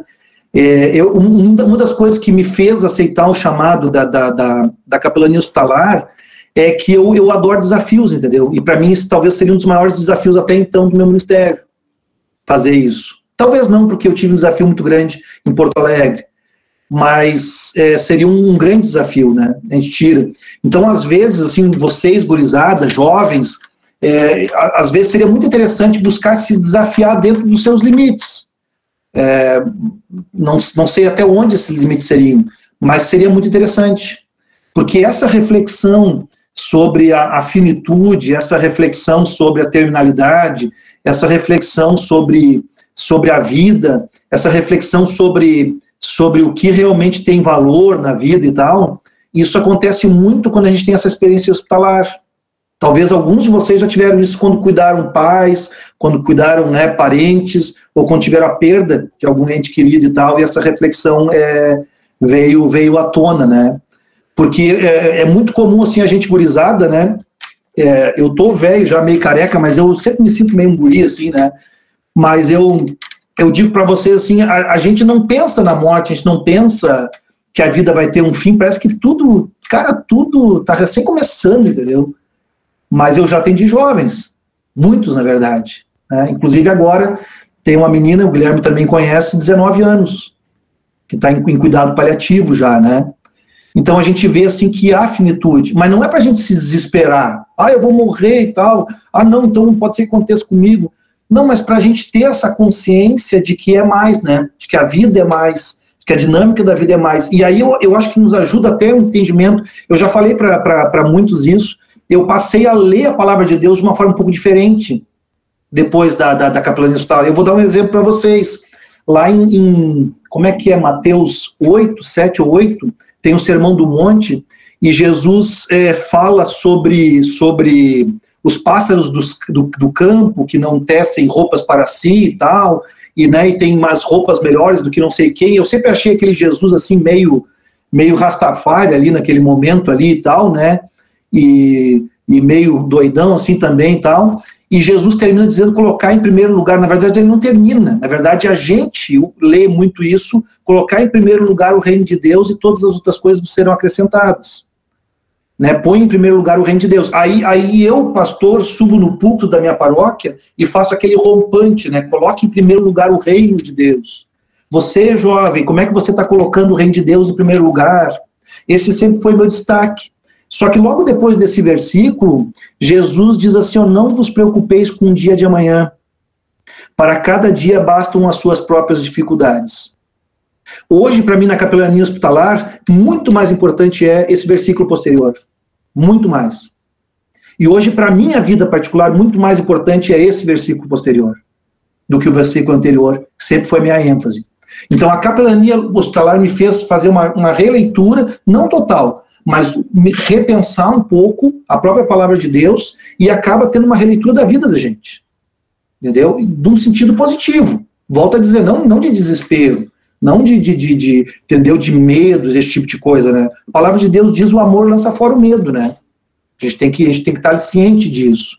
E estamos nas mãos de Deus, e há tempo para todas as coisas. Mas essa, essa essa, esse olhar assim para esse aspecto. E é uma coisa o seguinte, gente, isso aqui é bíblico, gente. Qual é que é o tema básico da capelania hospitalar? Mateus 25, 36, o que que diz lá? Né, eu, eu estive enfermo e foste me visitar. Mas dele diz antes, eu, eu, eu, eu estava nu, me vestiste, entendeu? Tive sede, me deste de beber. Eu tive fome e me alimentaste, né? E aí entra, inclusive, o trabalho da PAC, da capelania prisional, que ele diz esteve preso e foste me ver. Então, isso está dentro do tema da, da, da, cabeça de Jesus, quando ele fala sobre o juízo final. Quando ele vai elencar de milhares de boas obras, e ele cita ali, talvez, acho que são seis ou sete, ele cita essas coisas. É sinal de que, a, a eu não digo a capelania, mas essa visão da, da, da, da saúde, e inclusive de quando a saúde falta, isso é importante para nós como cristãos. A gente precisa ter essa reflexão. Agora, se eu vou me desesperar com isso, se eu não tenho um estômago para isso realmente, aí talvez eu preciso ainda né, ir com calma, né, e passo a passo, né, conversar sobre isso, deixar esse assunto ser um pouco mais natural. Eu não sei, né? É, vocês me perguntaram, de repente, sim, questão de como é que eu lido com isso. Talvez eu perdi meu pai quando eu tinha seis anos, meu pai tinha 38 anos, entendeu? Talvez isso já tenha, de alguma forma, me ajudado a me preparar a minha estrutura para hoje. Né? Talvez, talvez possa ser, eu não sei, né? Mas pode ser que sim. Então todos esses aspectos Deus ele, ele Deus ele sabe o que faz, né? Ele sabe, né? Eu na verdade eu sempre penso assim, né? Eu, eu sou meio eu sou meio assim com esse negócio assim, bah, tem que fazer isso, tem que fazer aquilo. Eu sempre acho assim, Deus vai vai te mostrar. Deus vai te mostrar. Só que tu tem que estar com os ouvidos abertos. Entendeu? Se tu não tá alerta, se tu é meio abobado, meio bobaião, aí as coisas passam, entendeu? O cavalo encilhado não passa duas vezes, né? Agora, se tu tá meio alerta, espiritualmente aberto, né? Com a tua alma aberta para essas coisas de Deus, deixar ele falar, ele vai te, te direcionar, né? Com as, com as situações. Eu, pelo menos, tenho vivido isso na minha vida. Desde que eu era um piá aí nas vilas aqui da Picrespo, né? E depois entrei para a igreja, eu não era luterano, eu entrei depois para a igreja luterana e hoje sou um pastor e tenho desenvolvido meu ministério até o, o dia de hoje. Mas eu, eu deixei Deus fazer o que ele tem que fazer, entendeu? E já briguei com ele um monte de vezes, fechamos o pau direto, sim, entendeu? Mas não tem problema. Nós estamos brigando, estamos aí, né? Claro que eu sempre perco, né? Obviamente. Eu tenho uma pergunta. Na verdade, duas. Quem é que está falando hoje? É o Douglas. O Douglas uh, já chegou uh, em algum paciente, assim, que algum parente dele, ou mãe, ou será algum próximo, pediu para que você viesse visitar e o paciente não quis, ou se sentiu envergonhado de estar uh, daquele jeito, ou realmente não quis porque não queria saber, uh, porque muitos pensam assim, ah, que Deus me abandonou, por isso que eu estou aqui, né? E outra pergunta também sobre essa questão uh, se isso é muito visível, pessoas que antes não acreditavam em Deus ou simplesmente sabia, pensavam assim, ah, existe uma, os não praticantes, né? E dentro do hospital tu vê isso muito forte, que ali eles estão, porque eu, eu quando cuidei, cuidei não, mas eu passei algumas noites com meu primo na traumatologia aqui em Pelotas, é, tinha um cara do lado dele que tinha se acidentado, e o rapaz passava gritando 24 horas. Gritando não, mas tinha picos, assim, quando passava um pouco o efeito do remédio. Mas ele ficava sempre gemendo, isso era direto. Que ele tinha quebrado a parte onde encaixa o fêmur ali no quadril ali. E aí ficava com dor. E aí quando vinha a mãe dele, ele lia muita Bíblia e fazia promessas e diversas coisas, né? E aí isso também é muito forte, no caso, por isso que eu me lembrei. Sim. ficou claro as minhas perguntas? Ficou a primeira, a primeira seria sobre Douglas. Quando se a rejeição, parente... né? se a rejeição, né? Oi? Se a, a primeira seria se há rejeição às vezes, né? Isso, tanto por vergonha ou por não querer mesmo, por, por a questão Sim. de abandono. É. é. sabe assim, ó, eu até, até converso isso com a gente. Uma das coisas que a gente tem feito para, inclusive, auxiliar a IELB na formação de pastores com esse conhecimento da capelania, nós já estamos há três anos chamando estagiários, né? O estagiário para nós, o Guilherme sabe disso, a gente já conversou, não é para botar aí para trabalhar? Para me aliviar ou para fazer um serviço que eu não estou conseguindo fazer. O estagiário para nós na capelania e é dividido com uma congregação esse tempo, né? Ele é realmente para ele aprender. É um período de estágio de aprendizagem. E eu falo isso para o Guilherme assim, a gente tem que aprender, eu disse ele acostuma, porque haverá rejeição haverá sim, né? E a gente tem que estar tá, uh, ciente, porque nós somos humanos, a rejeição sempre é difícil, mas eu tive uma história muito interessante no meu ministério em Porto Alegre, talvez um dia converse com vocês sobre isso, ou talvez não muito particular, onde aprendi a lidar com rejeição e com perdas, né? E, e há momentos sim de rejeição. Né? E aí a gente tem que entender, como tu, acho que tu já mais ou menos foi para uma, uma pista boa, Douglas, que às vezes é uma rejeição contra Deus, não contra ti como pessoa, né? É muito, é muito é, comum ou muito simples também eu achar, ah, mas o que, que eu fiz de errado como pastor? Ou será que a minha abordagem não foi certa? Ou eu não sou um bom capelão? Pode acontecer, né? Mas, mas muitas vezes essa rejeição é, é da, da própria história daquele paciente, né? Ou talvez da própria forma com que a visita foi pedida. Hoje, hoje em dia, graças a Deus, eu já tenho um pouco mais de experiência. Dependendo de como a pessoa pede a visita, às vezes você vê assim de que não foi a melhor maneira mais adequada de direcionar esse, esse trabalho. Que às vezes a, a pessoa pede, tendo inclusive brigado com o paciente. Dizendo, ah, tu tem que ouvir o pastor, tu tá sempre fora da igreja e tal, não sei o que mais. Agora eu vou chamar ele, vai vir aqui, tu vai ver. E aí a pessoa, não, mas não sei o que, que tu acha que é que é na minha vida? E aí tu vai num contexto que tá brigado. Eu já passei por isso por essas situações. E hoje, dependendo como a pessoa te fala, tu, aí tu pergunta, mas minha irmã, como é que foi? Mas então ele não quer visita, mas a gente também tem que respeitar ele. Ah, pastor, mas é tão importante para ele, mas quem sabe então a gente vê uma outra forma de auxiliar ele, quem sabe tu conversa com mais calma com ele, para a gente direcionar bem essa visita, para Deus poder de fato é, falar o coração dele, né? Então acontece isso, mas há rejeição sim, né? É, a rejeição é, já aconteceu, né, mas é, um, é uma, um percentual muito baixo, muito pequeno. E a gente tem que ser extremamente respeitoso e dizer assim que, a, que, a, que o paciente ou a família tem todo o direito de não aceitar a visita. Inclusive as visitas que são feitas pelo PID, é, eu, eu, vou, eu vou com a equipe, né? Geralmente eles atendem 10 pacientes, numa tarde a gente vai em 4, 5. E, e, hoje em dia, com o tempo, ele já diz assim, ó oh, pastor, hoje nós vamos no fulano, fulano, Beltrano, que, que eles gostam de ti, eles, eles querem ouvir a palavra e tal, aí tu vai. Mas tem vezes que a gente vai na primeira visita. E aí a médica faz a tal da anamnese lá com o paciente e tal, tudo Quando vem ela diz assim, ó, oh, nós temos um capelão, tal, tudo trabalha conosco, ah, eu queria conversar um pouco com ele, e às vezes a pessoa tem essa, essa rejeição. Ela diz não, até porque nós temos pacientes que são de Umbanda, nós temos pacientes espíritas, nós temos pacientes ateus, nós temos pacientes brigados com a igreja, de todas as situações. Então, graças a Deus, mesmo com a rejeição, não é, um, não é uma situação totalmente desagradável, porque no, no nosso íntimo, eu digo nosso eu, Guilherme e tal, tudo, a gente respeitosamente dá o direito do paciente de rejeitar. Ele tem o direito para isso. E por isso eu sempre brinco com pacientes que eu não conheço muito bem, ou que não são da nossa querida e amada idolatrada e tal, né? Mas às vezes eu, eu tenho pacientes assim que, que eu, aí eu brinco com eles assim, olha, se o senhor quiser, eu, eu posso voltar um outro dia, viu? Estou à disposição. E o paciente espontaneamente diz, não, mas, mas vem a hora que tu quiser, vem aí. Aí tu vê que, entendeu? Que esse link foi bem tranquilo, né? Que foi muito, muito normal, assim. E a outra, e a outra pergunta, Douglas, eu falei tanto na primeira, qual é que é a segunda? ah, não, é sobre uh, como é visto, ou como se tu vê bastante essa questão, tipo, de, as, de quando acontece... Ah, a pessoa no último momento, né, o, o, momento de dor, né, e tal.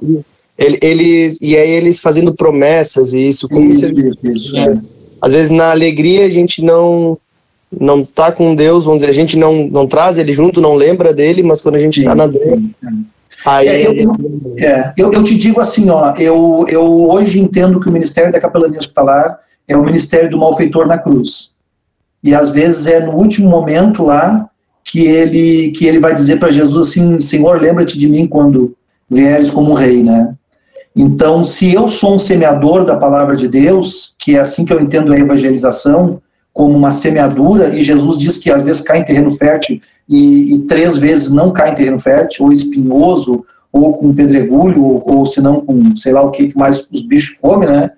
Então eu entendo assim que, que nesse momento, especialmente para pacientes assim em situação mais vulnerável, mais terminal, que eu preciso deixar a semeadura da palavra de Deus, e, e, e, e se ele está uh, falando ali que ele quer se voltar novamente para Deus, se ele quer pedir perdão, se ele quer, entendeu? Agora a minha vida vai mudar e tal. Eu, eu sempre imagino assim que eu vou acreditar nele, porque o meu papel é realmente assim naquele momento eu não, eu não, eu não, eu não vou saber dizer, né?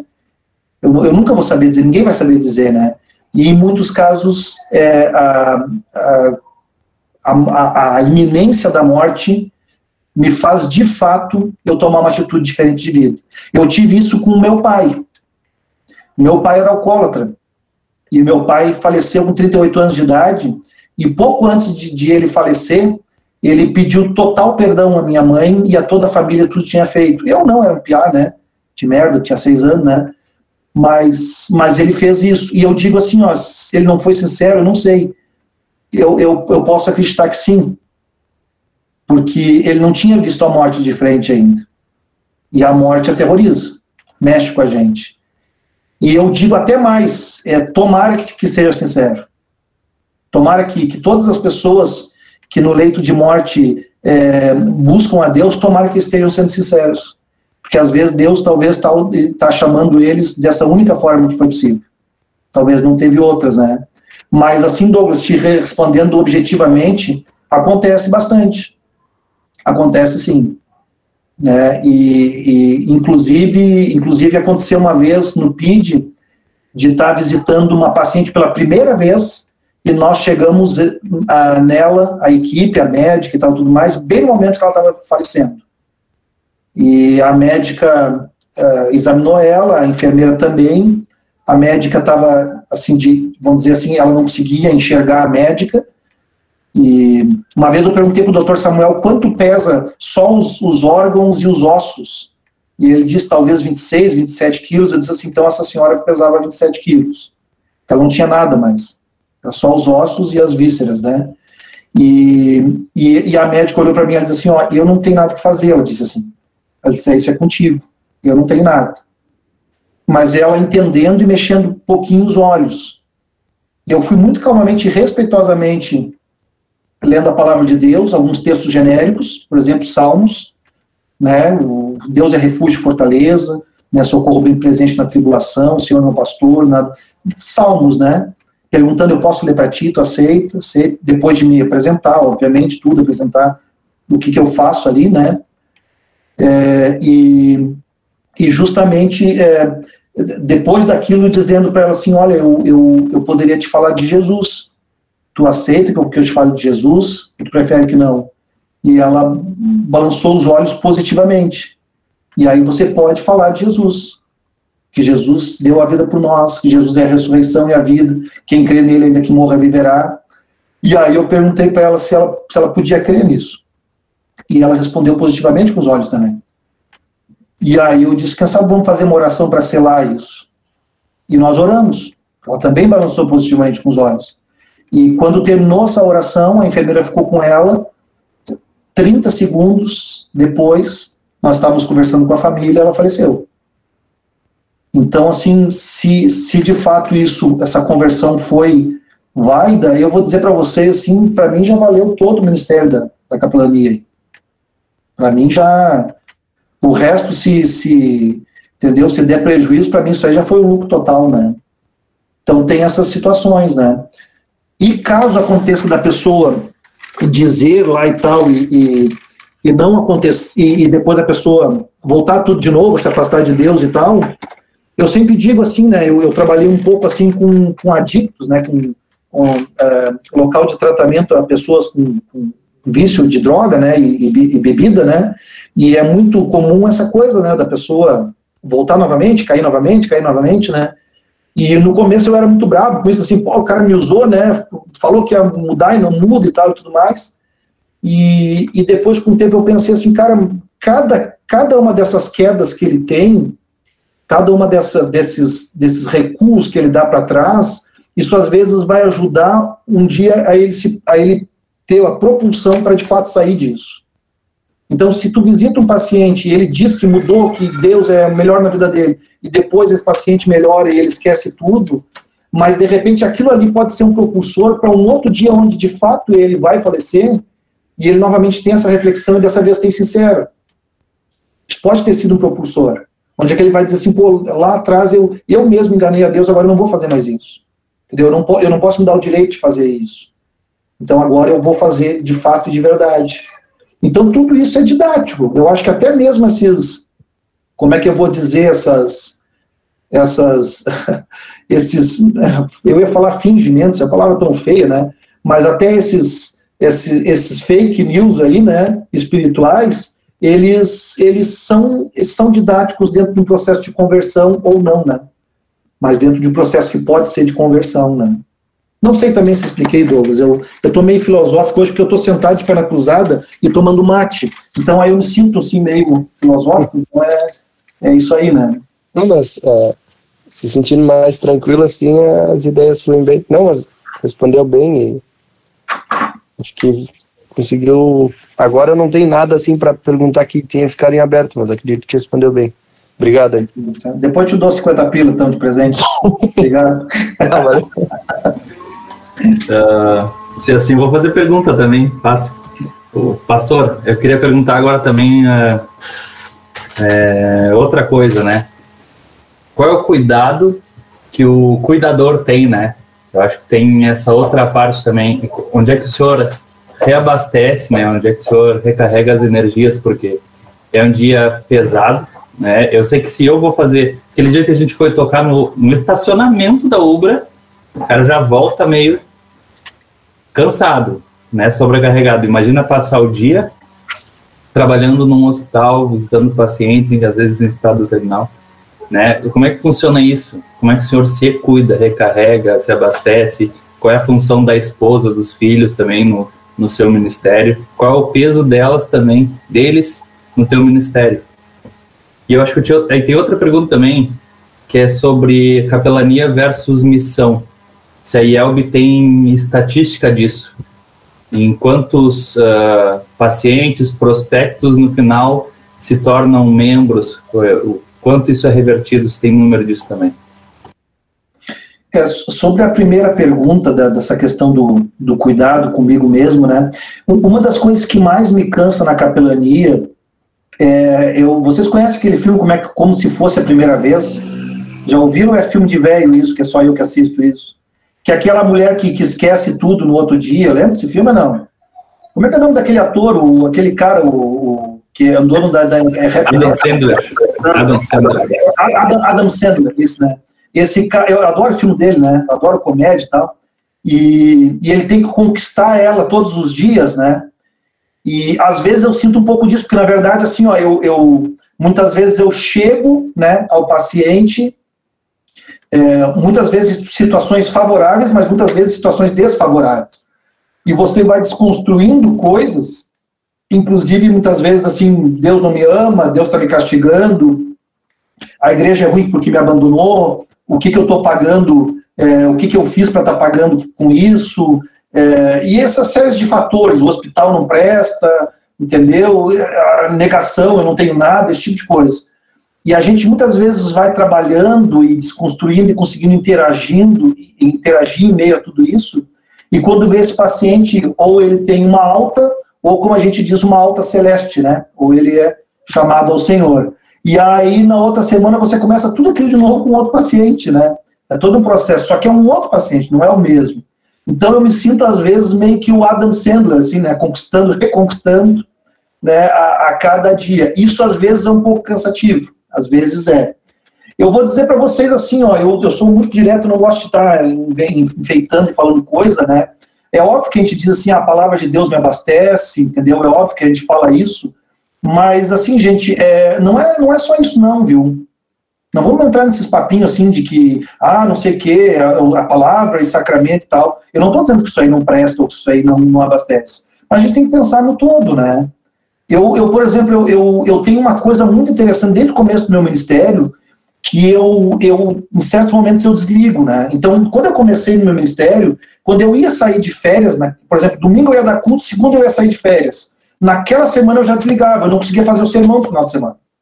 Porque eu já estava com a minha cabeça nas férias, entendeu? Ah, eu vou pescar, entendeu? Eu vou não sei aonde, eu vou acampar, e eu vou pra praia. E eu, uma vez eu fui fazer um casamento, que era, não sei quantas mil pessoas, e eu não conseguia fazer o sermão do casamento, cara, que era no sábado de noite, eu estava de férias domingo de manhã.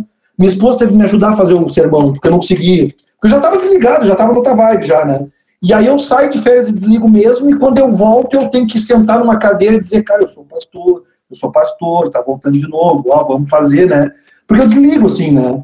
E muitas coisas eu desligo. Né? Então, eu, eu, por exemplo, eu adoro jogar um futebol, né? não jogo um ovo, mas adoro jogar, né? Isso me desliga total. Eu adoro pescar, eu adoro sair para a praia, né? Eu tenho uma, uma chacrinha agora que eu vou plantar batata doce quando eu tenho tempo e, e colher. Nas férias eu estava colhendo feijão, 25 sacos de feijão nós colhemos nas férias. Maior indiada isso, nunca tinha colhido, guri de apartamento, né? Sabe, vou lá colher, né? E ali eu desligo, entendeu? Então isso são coisas assim, muito positivas, muito favoráveis. Eu, uma vez eu fui convidado para um churrasco com uns amigos, né, no sábado de noite, só que eu, eu, eu nesse meio tempo eu recebi um, uma, uma, um contato que eu tinha que fazer uma visita no Hospital São Francisco sábado à noite, na UTI, que foi inclusive a situação desse rapaz que entrou drogado lá e era para fazer um tipo um raio assim na oração para a mãe dele, né? Ele pediu, né?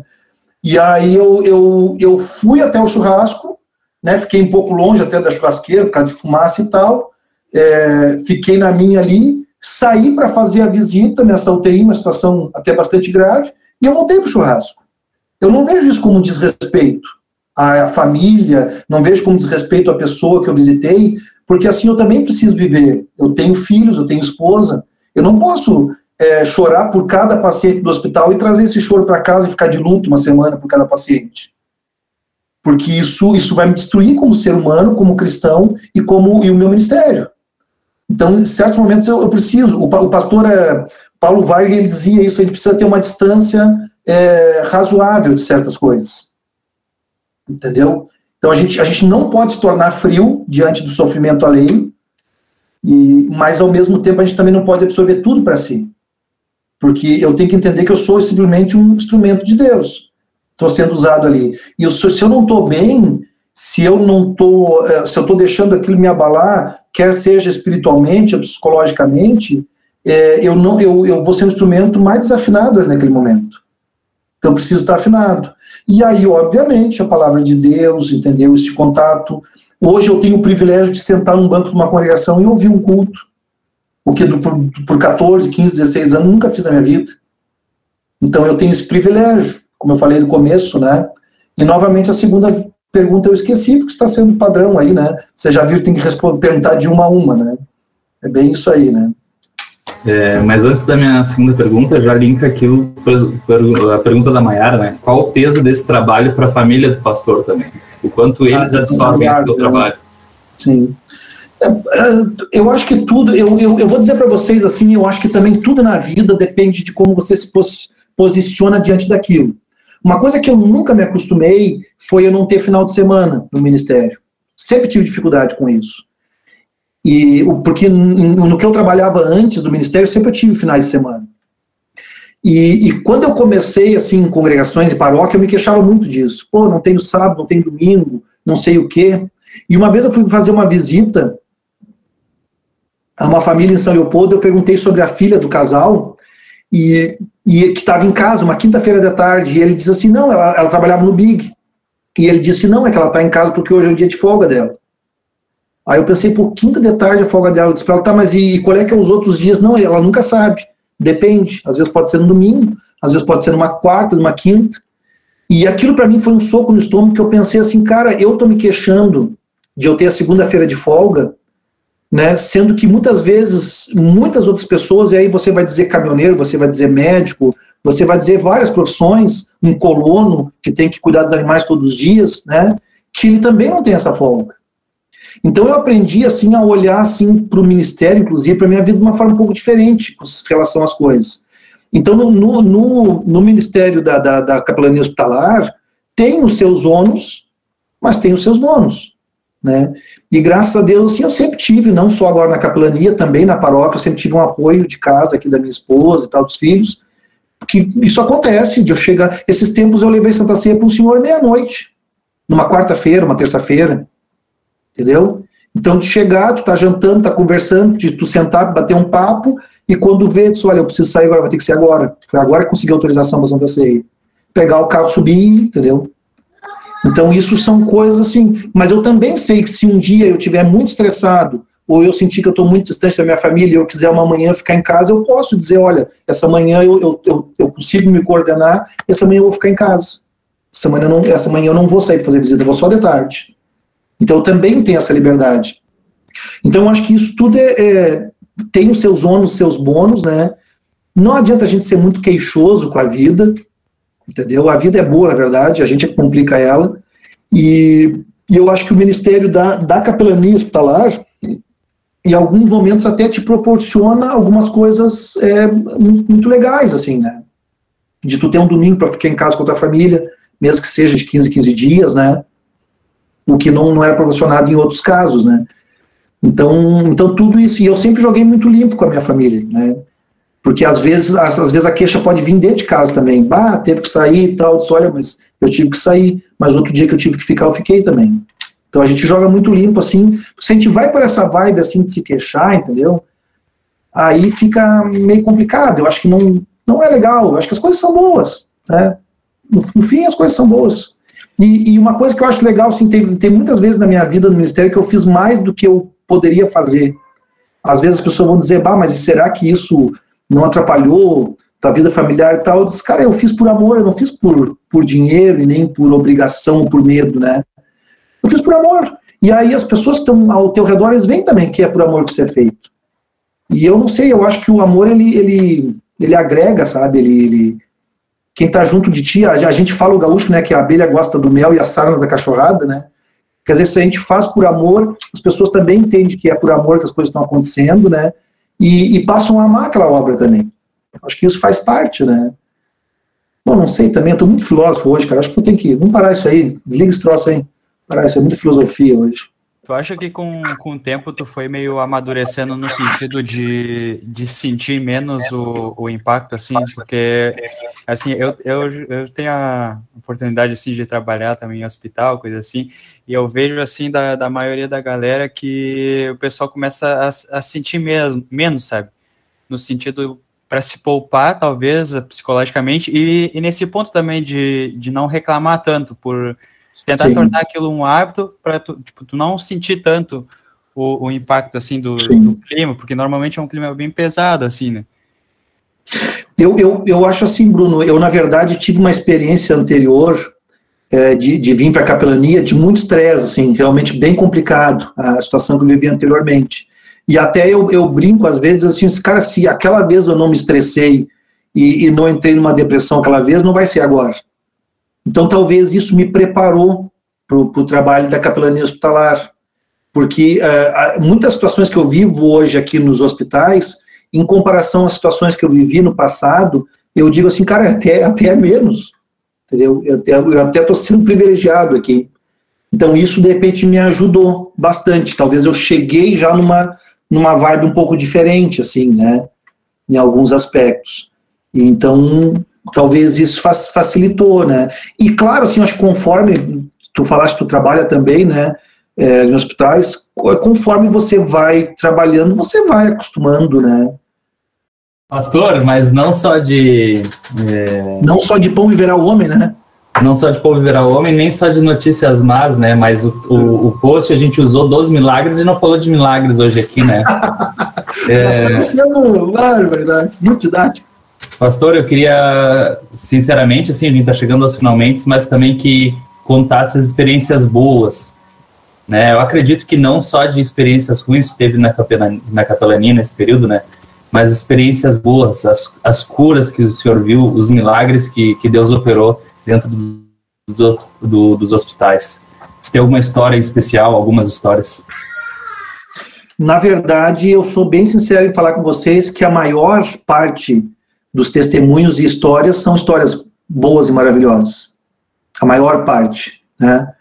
Há pouco tempo atrás, quando estava aí numa bandeira preta e é, numa situação mais complicada, eu estava sendo bem difícil fazer visitas em UTIs e uma própria enfermeira, uma técnica de enfermagem da UTI do Hospital Escola pediu uma visita a uma paciente e, e eu, eu, eu fiquei assim, pô, feliz, tô, tô podendo voltar para fazer uma visita na UTI, né? E, e aí você vê a evolução daquela paciente que, que só chorava dentro da UTI e questão de poucas, de poucas visitas, pouco acompanhamento depois, ela estava no quarto já, entendeu? Então são, são histórias assim, eu, eu tenho uma muito particular, eu não, eu não vou citar nomes porque eu não, eu não tenho de repente autorização de quem viveu essa história, né? Mas eu tenho uma história muito particular de um jovem como vocês, que, que, é, que teve que ser hospitalizado em Pelotas, uh, teve um, um, uma situação na, na, na, parte aqui da barriga, aparelho digestivo e tal, que estava fluindo aqui do, do pâncreas e tal, aqueles líquidos, né, e tal, tudo mais. No começo, nas primeiras cirurgias, não se descobriu isso, foi descobrir depois. Isso foi extremamente agressivo para esse paciente. Ele teve que ficar, inclusive, com a barriga aberta, não se fechava mais a barriga dele. A gente visitava ele assim. E, e chegou num certo momento que os médicos falaram para a família, numa terceira ou quarta vez que, que ele voltava para a UTI, ele vinha para o quarto, vinha para a UTI, vinha para o quarto, vinha para a UTI, e, e os médicos falaram assim, olha, nós não podemos mexer mais, sempre se mexia de lavar aquilo, né, e antibiótico, lavar e antibiótico. Vamos ver o que, que responde. Não responde de novo, lava, antibiótico. Chegou no momento que os, que, o, que os médicos disseram, olha, se a gente mexer, vai se desmanchar todos os órgãos. Tem como. Então nós vamos fazer o, a última coisa que a gente pode fazer, que é, que é colocar os antibióticos dos mais fortes que tem, e vamos ver se agora responde, porque não está respondendo, não está tendo condições. E eu cheguei bem no momento em que ele tinha sido transferido e a família estava ali, né, e ficaram perto da porta da UTI, e, e naquele momento me veio isso na cabeça, eu disse, olha gente, a gente, é, a gente como luterano, às vezes, às vezes a gente não tem o costume assim de pedir a Deus que, que cure ou que faça um milagre, só que a gente tem que entender assim de que não é proibido pedir isso. Eu tenho um pastor que foi pastor comigo, o pastor Jackson Coelho, que ele é ostomizado, ele usa aquela bolsinha. Ele é um paciente em cuidado paliativo, ele é mais jovem do que eu. E ele, e ele num certo momento da vida dele, ele teve me visitando aqui até, ele é do Mato Grosso. É, eu perguntei para ele, cara, tu tá orando pela cura ainda para Deus? E ele disse, olha, agora não mais. Eu disse, por que, que não, meu? A gente pode pedir. A gente não precisa exigir que Deus faça isso, mas a gente pode pedir. E naquele momento, aquela família, a gente orou é, respeitosamente a Deus, né, sabendo que Deus sabe o que, que faz, né, mas nós oramos pela cura daquele, daquele jovem. Nós, a gente se deu as mãos e oramos pela cura. E eu digo para vocês que, que, milagrosamente, esse jovem está aí. Está vivo, entendeu? Está namorando, está tocando a vida para frente. E, e, aquilo ali, para mim, foi, foi muito marcante. E já houveram outros casos também. Já haverá outros casos, de repente, de uma não, não uma cura física, de uma cura espiritual, né, onde a pessoa é, se libertou ou partiu em paz como ela tinha pedido. Eu já tive experiências de nós orarmos por pacientes em UTI que eles falaram que eles queriam partir em paz e de nós orarmos e, esses, e logo depois dessa oração junto com os familiares, foi aberta uma exceção na UTI para isso, esse paciente descansou 5, 10 minutos depois daquele momento onde foi falado abertamente que a gente ia pedir a Deus que Deus levasse aquela pessoa, porque era, era essa vontade dela descansar em paz, e a família também concordava com essa vontade. Então tem coisas maravilhosas que a gente vive, como eu disse para vocês, a grande parte dos testemunhos da capelania hospitalar são coisas positivas, grande parte. De pessoas que estavam, é, de pessoas que estavam assim, tristes com Deus e se tornam alegres, de pessoas que estavam com medo e se tornam confiantes, de pessoas que estavam incrédulas se tornam crentes, que pessoas que eram antipáticas à religião se tornam simpáticos, às vezes não cristãos, mas simpáticos, de poder dizer bem, né, não é? Então são N, casos nesse sentido, né? E isso também é um motivador. Porque eu vou dar um exemplo de vocês. Pensem em vocês. Pensem em vocês ter alguém que vocês amam muito, é, é, passando por uma situação muito difícil de saúde, e vocês têm um pastor que está lá do lado de vocês, visitando, conversando, dando atenção, ouvindo. Um dia, quando passa essa situação de saúde, vocês vão ter muita gratidão por aquilo que foi feito. E eu também recebo muita gratidão. Muita gratidão. Gratidão até imerecida em muitos momentos.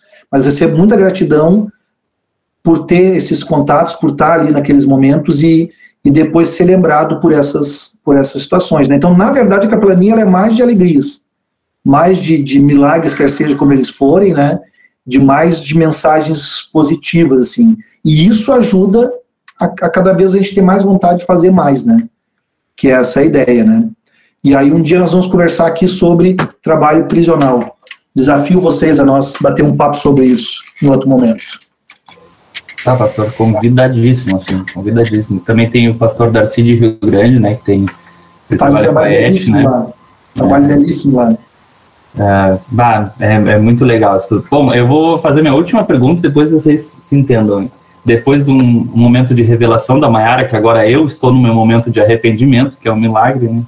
A Mayara me deixou aqui mal, agora eu estou me sentindo mal. Vou perguntar da Mayara aqui. É, pastor, uh, com os jovens, né, com esses jovens que estão aqui, com os jovens do, do GESUL e afins, né, tem gente que não faz parte do GESUL, mas como os jovens podem se envolver mais no trabalho da capelania? Claro, vivemos em tempos de pandemia, tá complicado, tá difícil, mas como o jovem, o jovem pode agregar no trabalho da capelania hoje? Eu digo para vocês assim, ó, é, a gente está vivendo um momento muito atípico agora com a pandemia. Então, coisas assim práticas, coisas pontuais, a gente é, isso tudo está de uma maneira totalmente diferente, muito diferente mas a gente tem, a gente sempre tem uh, coisas positivas e eu sempre acho assim vocês têm que sentir lá no coraçãozinho de vocês o que, que Deus está colocando lá como semente, né? É, por exemplo, nós nós vamos inaugurar daqui a pouco tempo essa casa de acolhimento, onde das 8 da manhã às 18 horas nós estaremos com a casa aberta lá. E obviamente eu não vou poder ficar lá dentro esperando as pessoas, porque eu preciso estar nos hospitais e nós vamos ter voluntários, das 8 às 18 horas lá. Então, aquele voluntário, aquela voluntária que só pode ficar, por exemplo, quarta de tarde, da 1 às 6, ele vai ficar quarta de tarde da 1 às 6. Ou se ele só pode quarta de tarde, da 1 às 6, de 15, 15 dias, ele vai ficar lá. Então, isso já é uma coisa assim que nós vamos, a partir daqui um pouco mais adiante, passar a divulgar isso um pouco mais abertamente, que é uma coisa muito pontual, muito prática, entendeu? É, é, é, pegar o notebook com, com material da faculdade ou da escola e ir lá estudar lá e receber as pessoas que vão estar chegando lá porventura. Sabe? Uma coisa bem prática de se fazer. É, ah, também essa, essas ações, a gente cantou com jovens em 2019, né, numa ação missionária do distrito, que foi maravilhoso, gurizada. Foi mar maravilhoso. E eu, eu digo assim, eu me sinto muito melhor quando vocês estão participando dessas ações, porque o jovem é muito mais espontâneo, né, muito mais envolvente nessas questões, do que muitas vezes com, com aquele pessoal mais, né, tá, tá mais na capa da gaita já, né. Então, assim, é, agora está parado, mas essas ações com o tempo isso vai retornar, isso vai voltar. Nós temos um grupo do WhatsApp de voluntários que agora praticamente se desmanchou em função do Covid. Mas, passando isso, quem sabe um dia dar um alerta lá, e aí talvez é Deus mesmo falando no teu coração, né? O pastor falou uma vez é, sobre isso, né? É, o, eu, vou eu vou ver se não dá para entrar naquele grupo dos voluntários lá, ver se pode fazer alguma coisa. Isso já é um outro trabalho que a gente tem, né? E, e esses trabalhos diretamente com as juventudes, né? É, muitas vezes eu sou surpreendido positivamente, muitas, muitas vezes, assim, quando eu chego no escritório, bah, chegou uma doação de fraldas, Lá chegou uma doação de, de, de, alimentos, que a gente tem um trabalho social muito forte ali, ligado à capelania hospitalar. E muitas vezes desses trabalhos são ligados aos jovens, né? Então, isso, isso, é, é, isso vocês são multiplicadores disso lá adiante. Né? Agora nós estamos com um projeto de tentar conseguir uma máquina de fabricar fraldas. Então a gente vai precisar, junto com o Cicred, de ter pessoas que façam e de pessoas que doem depois material para isso, né? Então, tudo isso os jovens podem se envolver. E uma vez um senhor me chamou muita atenção, e eu não sabia o que responder para ele. ele. Ele descobriu um diagnóstico bastante complicado, um rapaz jovem né, e tal. E aí eu, eu, ele estava dando alta naquele dia, eu conversei com ele, nós oramos, no final eu disse para ele, meu irmão, o que tu precisar, né, se tu retornar um dia para o hospital e tal, tu tem meu telefone, tu precisar, tu me liga. Então, o que precisar de ajuda, tu me diz. E ele olhou para mim, ele era de São Lourenço, esse rapaz. E ele diz assim, pastor, e o que que eu posso te ajudar? Ele disse. E eu fiquei mexido com aquilo, porque eu sempre pensei no que, que eu posso ajudar o paciente. Ele disse, o que, que o senhor pode me ajudar? E ele falou muito sério aquilo mesmo. Ele queria saber o que, que ele poderia ajudar. E eu olhei para ele assim, meu irmão, como o meu trabalho é em capelania, tu sabe que esse ambiente hospitalar como é que é, e com o que a gente se lida, eu disse para ele assim, cara, me ajuda coloca o meu nome nas tuas orações, eu espero. Então, assim, isso é uma coisa que qualquer um de vocês pode fazer. Não precisa ser eu específico, mas a capelania, esse projeto, toda a abrangência disso, os voluntários e tal. Lembrem disso das orações de vocês. Eu, eu confesso, isso aqui daria outro assunto, né? Eu confesso que eu, eu, eu vejo de maneira muito forte esse trabalho das orações. E eu acho que nós, muitas vezes, como luteranos, deixamos isso de lado. Em Porto Alegre, eu tinha um grupo de orações. Eu tinha servos, eu tinha jovens, eu tinha tudo, e eu tinha um grupo de orações. E a gente vê isso pouco nas congregações. Nós tínhamos que ter mais isso. Talvez até se criar um grupo desses, às vezes poderia partir de um grupo de jovens, que às vezes são mais inovadores, né, com relação a essas coisas. Mas muito importante isso também. Lembre nas orações, né, e, e, cara, vocês, vocês têm total acesso a mim, vocês querem saber, querem perguntar, querem mandar um WhatsApp, entendeu? Eu estou sempre disponível para a gente bater um papo, né? Então, muitas vezes aconteceu jovens me perguntar o que, que podia ajudar, e eu disse, olha, vamos conversar, porque o que, que, que tu gostaria? E aí eu, aí eu digo, ó, isso, isso, isso, isso e isso é capelania. Vocês querem tocar num culto no presídio comigo? Vamos lá, verdade. Deixa agora baixar um pouco esse negócio, vamos lá tocar. Não tem problema nenhum. Vamos ter um pouco de medo, de repente, vamos ver. A gente vai, entendeu? Mas então tem, tem espaço aberto aí. Tem muito espaço, pode ter certeza para isso, né? E, e, tenho certeza que isso também é muito transformador para vocês ter essas experiências. Muito legal, assim. Isso faz faz diferença assim para a nossa evolução cristã também. Né? Acho que é isso, né? Já se estendemos, né, ali, Alisson? Sim, sim. Só que às nove, né? É, é, mais ou menos isso aqui, pastor, tá? assim, é, duas perguntas e são assim, mas eu queria que o senhor então respondesse de bate pronto, assim, a Júlia fez lá no início uma pergunta, como é que estão funcionando as visitas hoje? Tá? E o ETRE também perguntou depois com quantos anos o senhor entrou para a IELP. Então, duas perguntas rápidas para a gente encerrar. É, entrou para a IELB é fácil, eu entrei com 13 para 14 anos quando eu fiz a inscrição de confirmandos, que foi a minha profissão de fé, né? Foi bem nessa época, assim. A minha mãe retornou à igreja. A minha mãe era luterana, né? Uhum. e aí retornou com o falecimento do meu pai, e com 13, 14 anos, mais ou menos, eu fiz instrução de confirmandos, como se fosse uma profissão de fé para mim, e ali em Três Vendas, na uhum. comunidade Cristo Redentor, né? E, e as uhum. visitas, elas estão sendo assim, é, como é que eu vou dizer assim, de uma forma diferente, de uma forma mais devagar, né, é, mas elas estão acontecendo. Hoje nós temos uma autorização na Santa Casa, inclusive por escrito, a gente teve que é, escrever, é, assinar lá um termo, né, e, e, e, em geral a gente tem que pedir a permissão para o hospital antes de visitar. Então hoje o Guilherme, por exemplo, foi fazer uma visita, ele entrou em contato com o CCIH, que é o uh, como é que é? Central de Controle de Infecção Hospitalar, uma coisa assim, ou Centro de Controle de Infecção Hospitalar. Ele liga para o CCIH, fala o nome do paciente e a, e a, e a responsável do CCIH diz se pode ser feita a visita ou não e deixa avisado uh, na portaria. Né? Uh, e, e, e o PID, para a gente não ir no carro junto e não ter muita gente junto, então, as equipes do PID nos passam o nome e eu e o pastor Guilherme vamos, então, é, com o carro próprio da capelania, em outro horário, atender esses pacientes. A gente faz assim, né? É, e, e, tem casos específicos, como a Luísa falou, da, da, questão de batismo infantil, né? Ou de pessoas terminais, por exemplo, na UTI, que pediram uma última visita do pastor, aí ali eu meio que compro uma briga, porque aí é um direito do paciente, isso é um erro que se vê muito nos hospitais, eles acham que é um direito do pastor visitar o paciente. Não, é um direito do paciente ser atendido religiosamente. É isso que diz em lei. Então, às vezes, eu já tive que brigar um pouco com, com, com a lei na mão, né? De dizer, olha, o paciente tem o direito. De um batismo, há pouco tempo atrás, não me deixaram entrar, uma sexta-noite, e eu disse para a enfermeira responsável, para ela, beleza. Ela, ela veio lá embaixo conversar comigo, no Hospital São Francisco.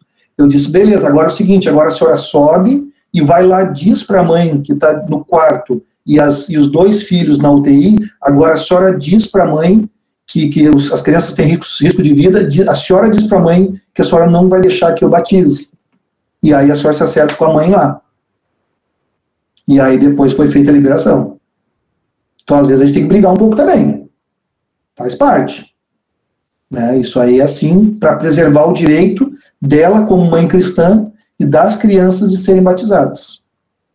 Né? E aí, claro, tem que tomar todos os cuidados. Eu já tive, desde o ano passado até agora, contato tranquilamente com 10, 15, talvez 16 pacientes que positivaram Covid depois da visita. Então tive que fazer aquele período de, de, de, de quarentena, né, teve todos esses processos, né, e tal. Então a gente tem que tomar todos os cuidados, mas graças a Deus, como tenho tomado os cuidados, né, não encostar no leito, não encostar no paciente, uso do álcool gel, máscara, né, todas as situações, graças a Deus agora sou vacinado já por esse trabalho hospitalar, tomei já a segunda dose da vacina, amanhã está fechando os 15 dias a, a imunização, né, então a gente está se adequando, e nós estamos atendendo, o Guilherme tem ajudado muito, a ala Covid do Hospital Santa Casa de forma remota. Então, a assistente social e a psicóloga entram na ala Covid de Santa Casa e elas fazem esse meio de campo do paciente conosco. Então, a gente manda mensagens ou conversa com eles por vídeo chamada. Então, a gente tem que se adequar às, às, próximas, às maneiras diferentes agora, né? Legal, legal. É, no mais, assim, não sei se mais alguém tem uma pergunta, mas no mais, pastor, muito, muito, muito obrigado. É, é um assunto que é, não é que eu tenha prazer, né, no, no, assunto da capelania, mas é um assunto que eu me interesso, que eu sou muito curioso em questão. Mas a gente pode ter prazer com a capelania, não tem problema. Pode, né? Não, não é meu caso, não. Tem até situações engraçadas também na capelania. Tudo acontece. Mas, pastor, vamos agendar ali nos bastidores e vamos conversar sobre uma próxima, um próximo encontro para falar sobre trabalho no presídio. Eu acho que é muito importante também. Vamos combinar assim, gurizada. Pesquisem a PAC, pesquisem esse Legal. projeto, vê se vocês têm interesse. Eu estou à disposição para discorrer sobre o que for necessário. Legal, legal. No mais, muito obrigado. Gente, a gente vai encerrando por aqui hoje, tá? É, três coisas. Quem não deixou autorização ali no chat, por favor, né? Deixar autorização, porque está sendo gravado, para a gente poder postar no, no, no YouTube. Não dá para melhorar um pouco essa, essa laje aqui ou não? Não tem como não em vídeo? Não, não tem como. Ah, que droga. Se fosse foto, daria, né? Não Tudo bem, como. vai Isso assim é... mesmo também. Isso é falta de fé, às vezes, né, pastor? Eu acho é, Era autorização, Gente, eu vou pedir para o pastor fazer uma oração para a gente encerrar o estudo de hoje. E é logo depois da, da, da oração, quem puder, abre sua câmera para a gente tirar nossa foto, beleza? Para a gente tirar nosso print para postar no, no, no, Instagram, tá bom? Era isso, pastor, por favor, oração. Oramos. Querido Deus e Pai, obrigado, Senhor, por essa oportunidade que nós tivemos deste bate-papo, falando sobre este trabalho também tão importante dentro do teu reino, mencionado pelo Salvador Jesus, quando ele fala sobre o juízo final e lembra aquelas pessoas que estão enfermas. Lembrado também Jesus, em outros momentos, com a parábola de Samaritano, e também na tua palavra trazida no profeta Isaías e tantos outros trechos do Antigo Testamento que falam sobre as chagas, sobre as pessoas que precisam de cuidado.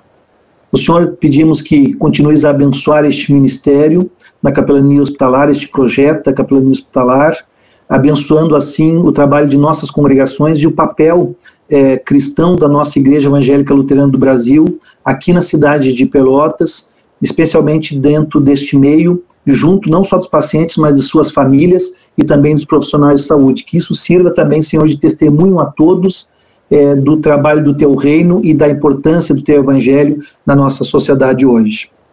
Obrigado, pedimos que abençoe a todos os jovens que estão aqui conosco, que siga os fortalecendo, os conduzindo, e com o teu Espírito Santo, Senhor, mostrando a eles o caminho que devem seguir na sua jornada de fé e de vida cristã e de trabalho no teu reino. Cobre-os também, Senhor, de dons e de todo o tipo de dons, mas de forma especial com dom e rica medida do teu Espírito Santo. Em nome do Senhor e Salvador Jesus. Amém. Amém. Então tá, gente, abrindo suas câmeras, por gentileza, quem puder. E. Deu? O, autorizado? O pastor, depois pelo elogio, o Pix é o e-mail, daí tu dá uma olhada ali. tá, tá. A gente combina depois. Eu não tenho Muito Pix, eu vou ter que levar pessoalmente. Eu vou ter que. Tá, tá. Essa piada aí eu vou estar dando print aqui. Legal. Pastor, parabéns. Já tirei o print, gente. Pastor, parabéns pelo trabalho. Que Deus continue é, capacitando e abençoando esse, esse trabalho também, né? Que é de proveito nosso, de todos nós também, tá bom? Valeu, tchau, tchau a vocês, cuide. Boa noite, gente, valeu, valeu, cada comentário aí, top.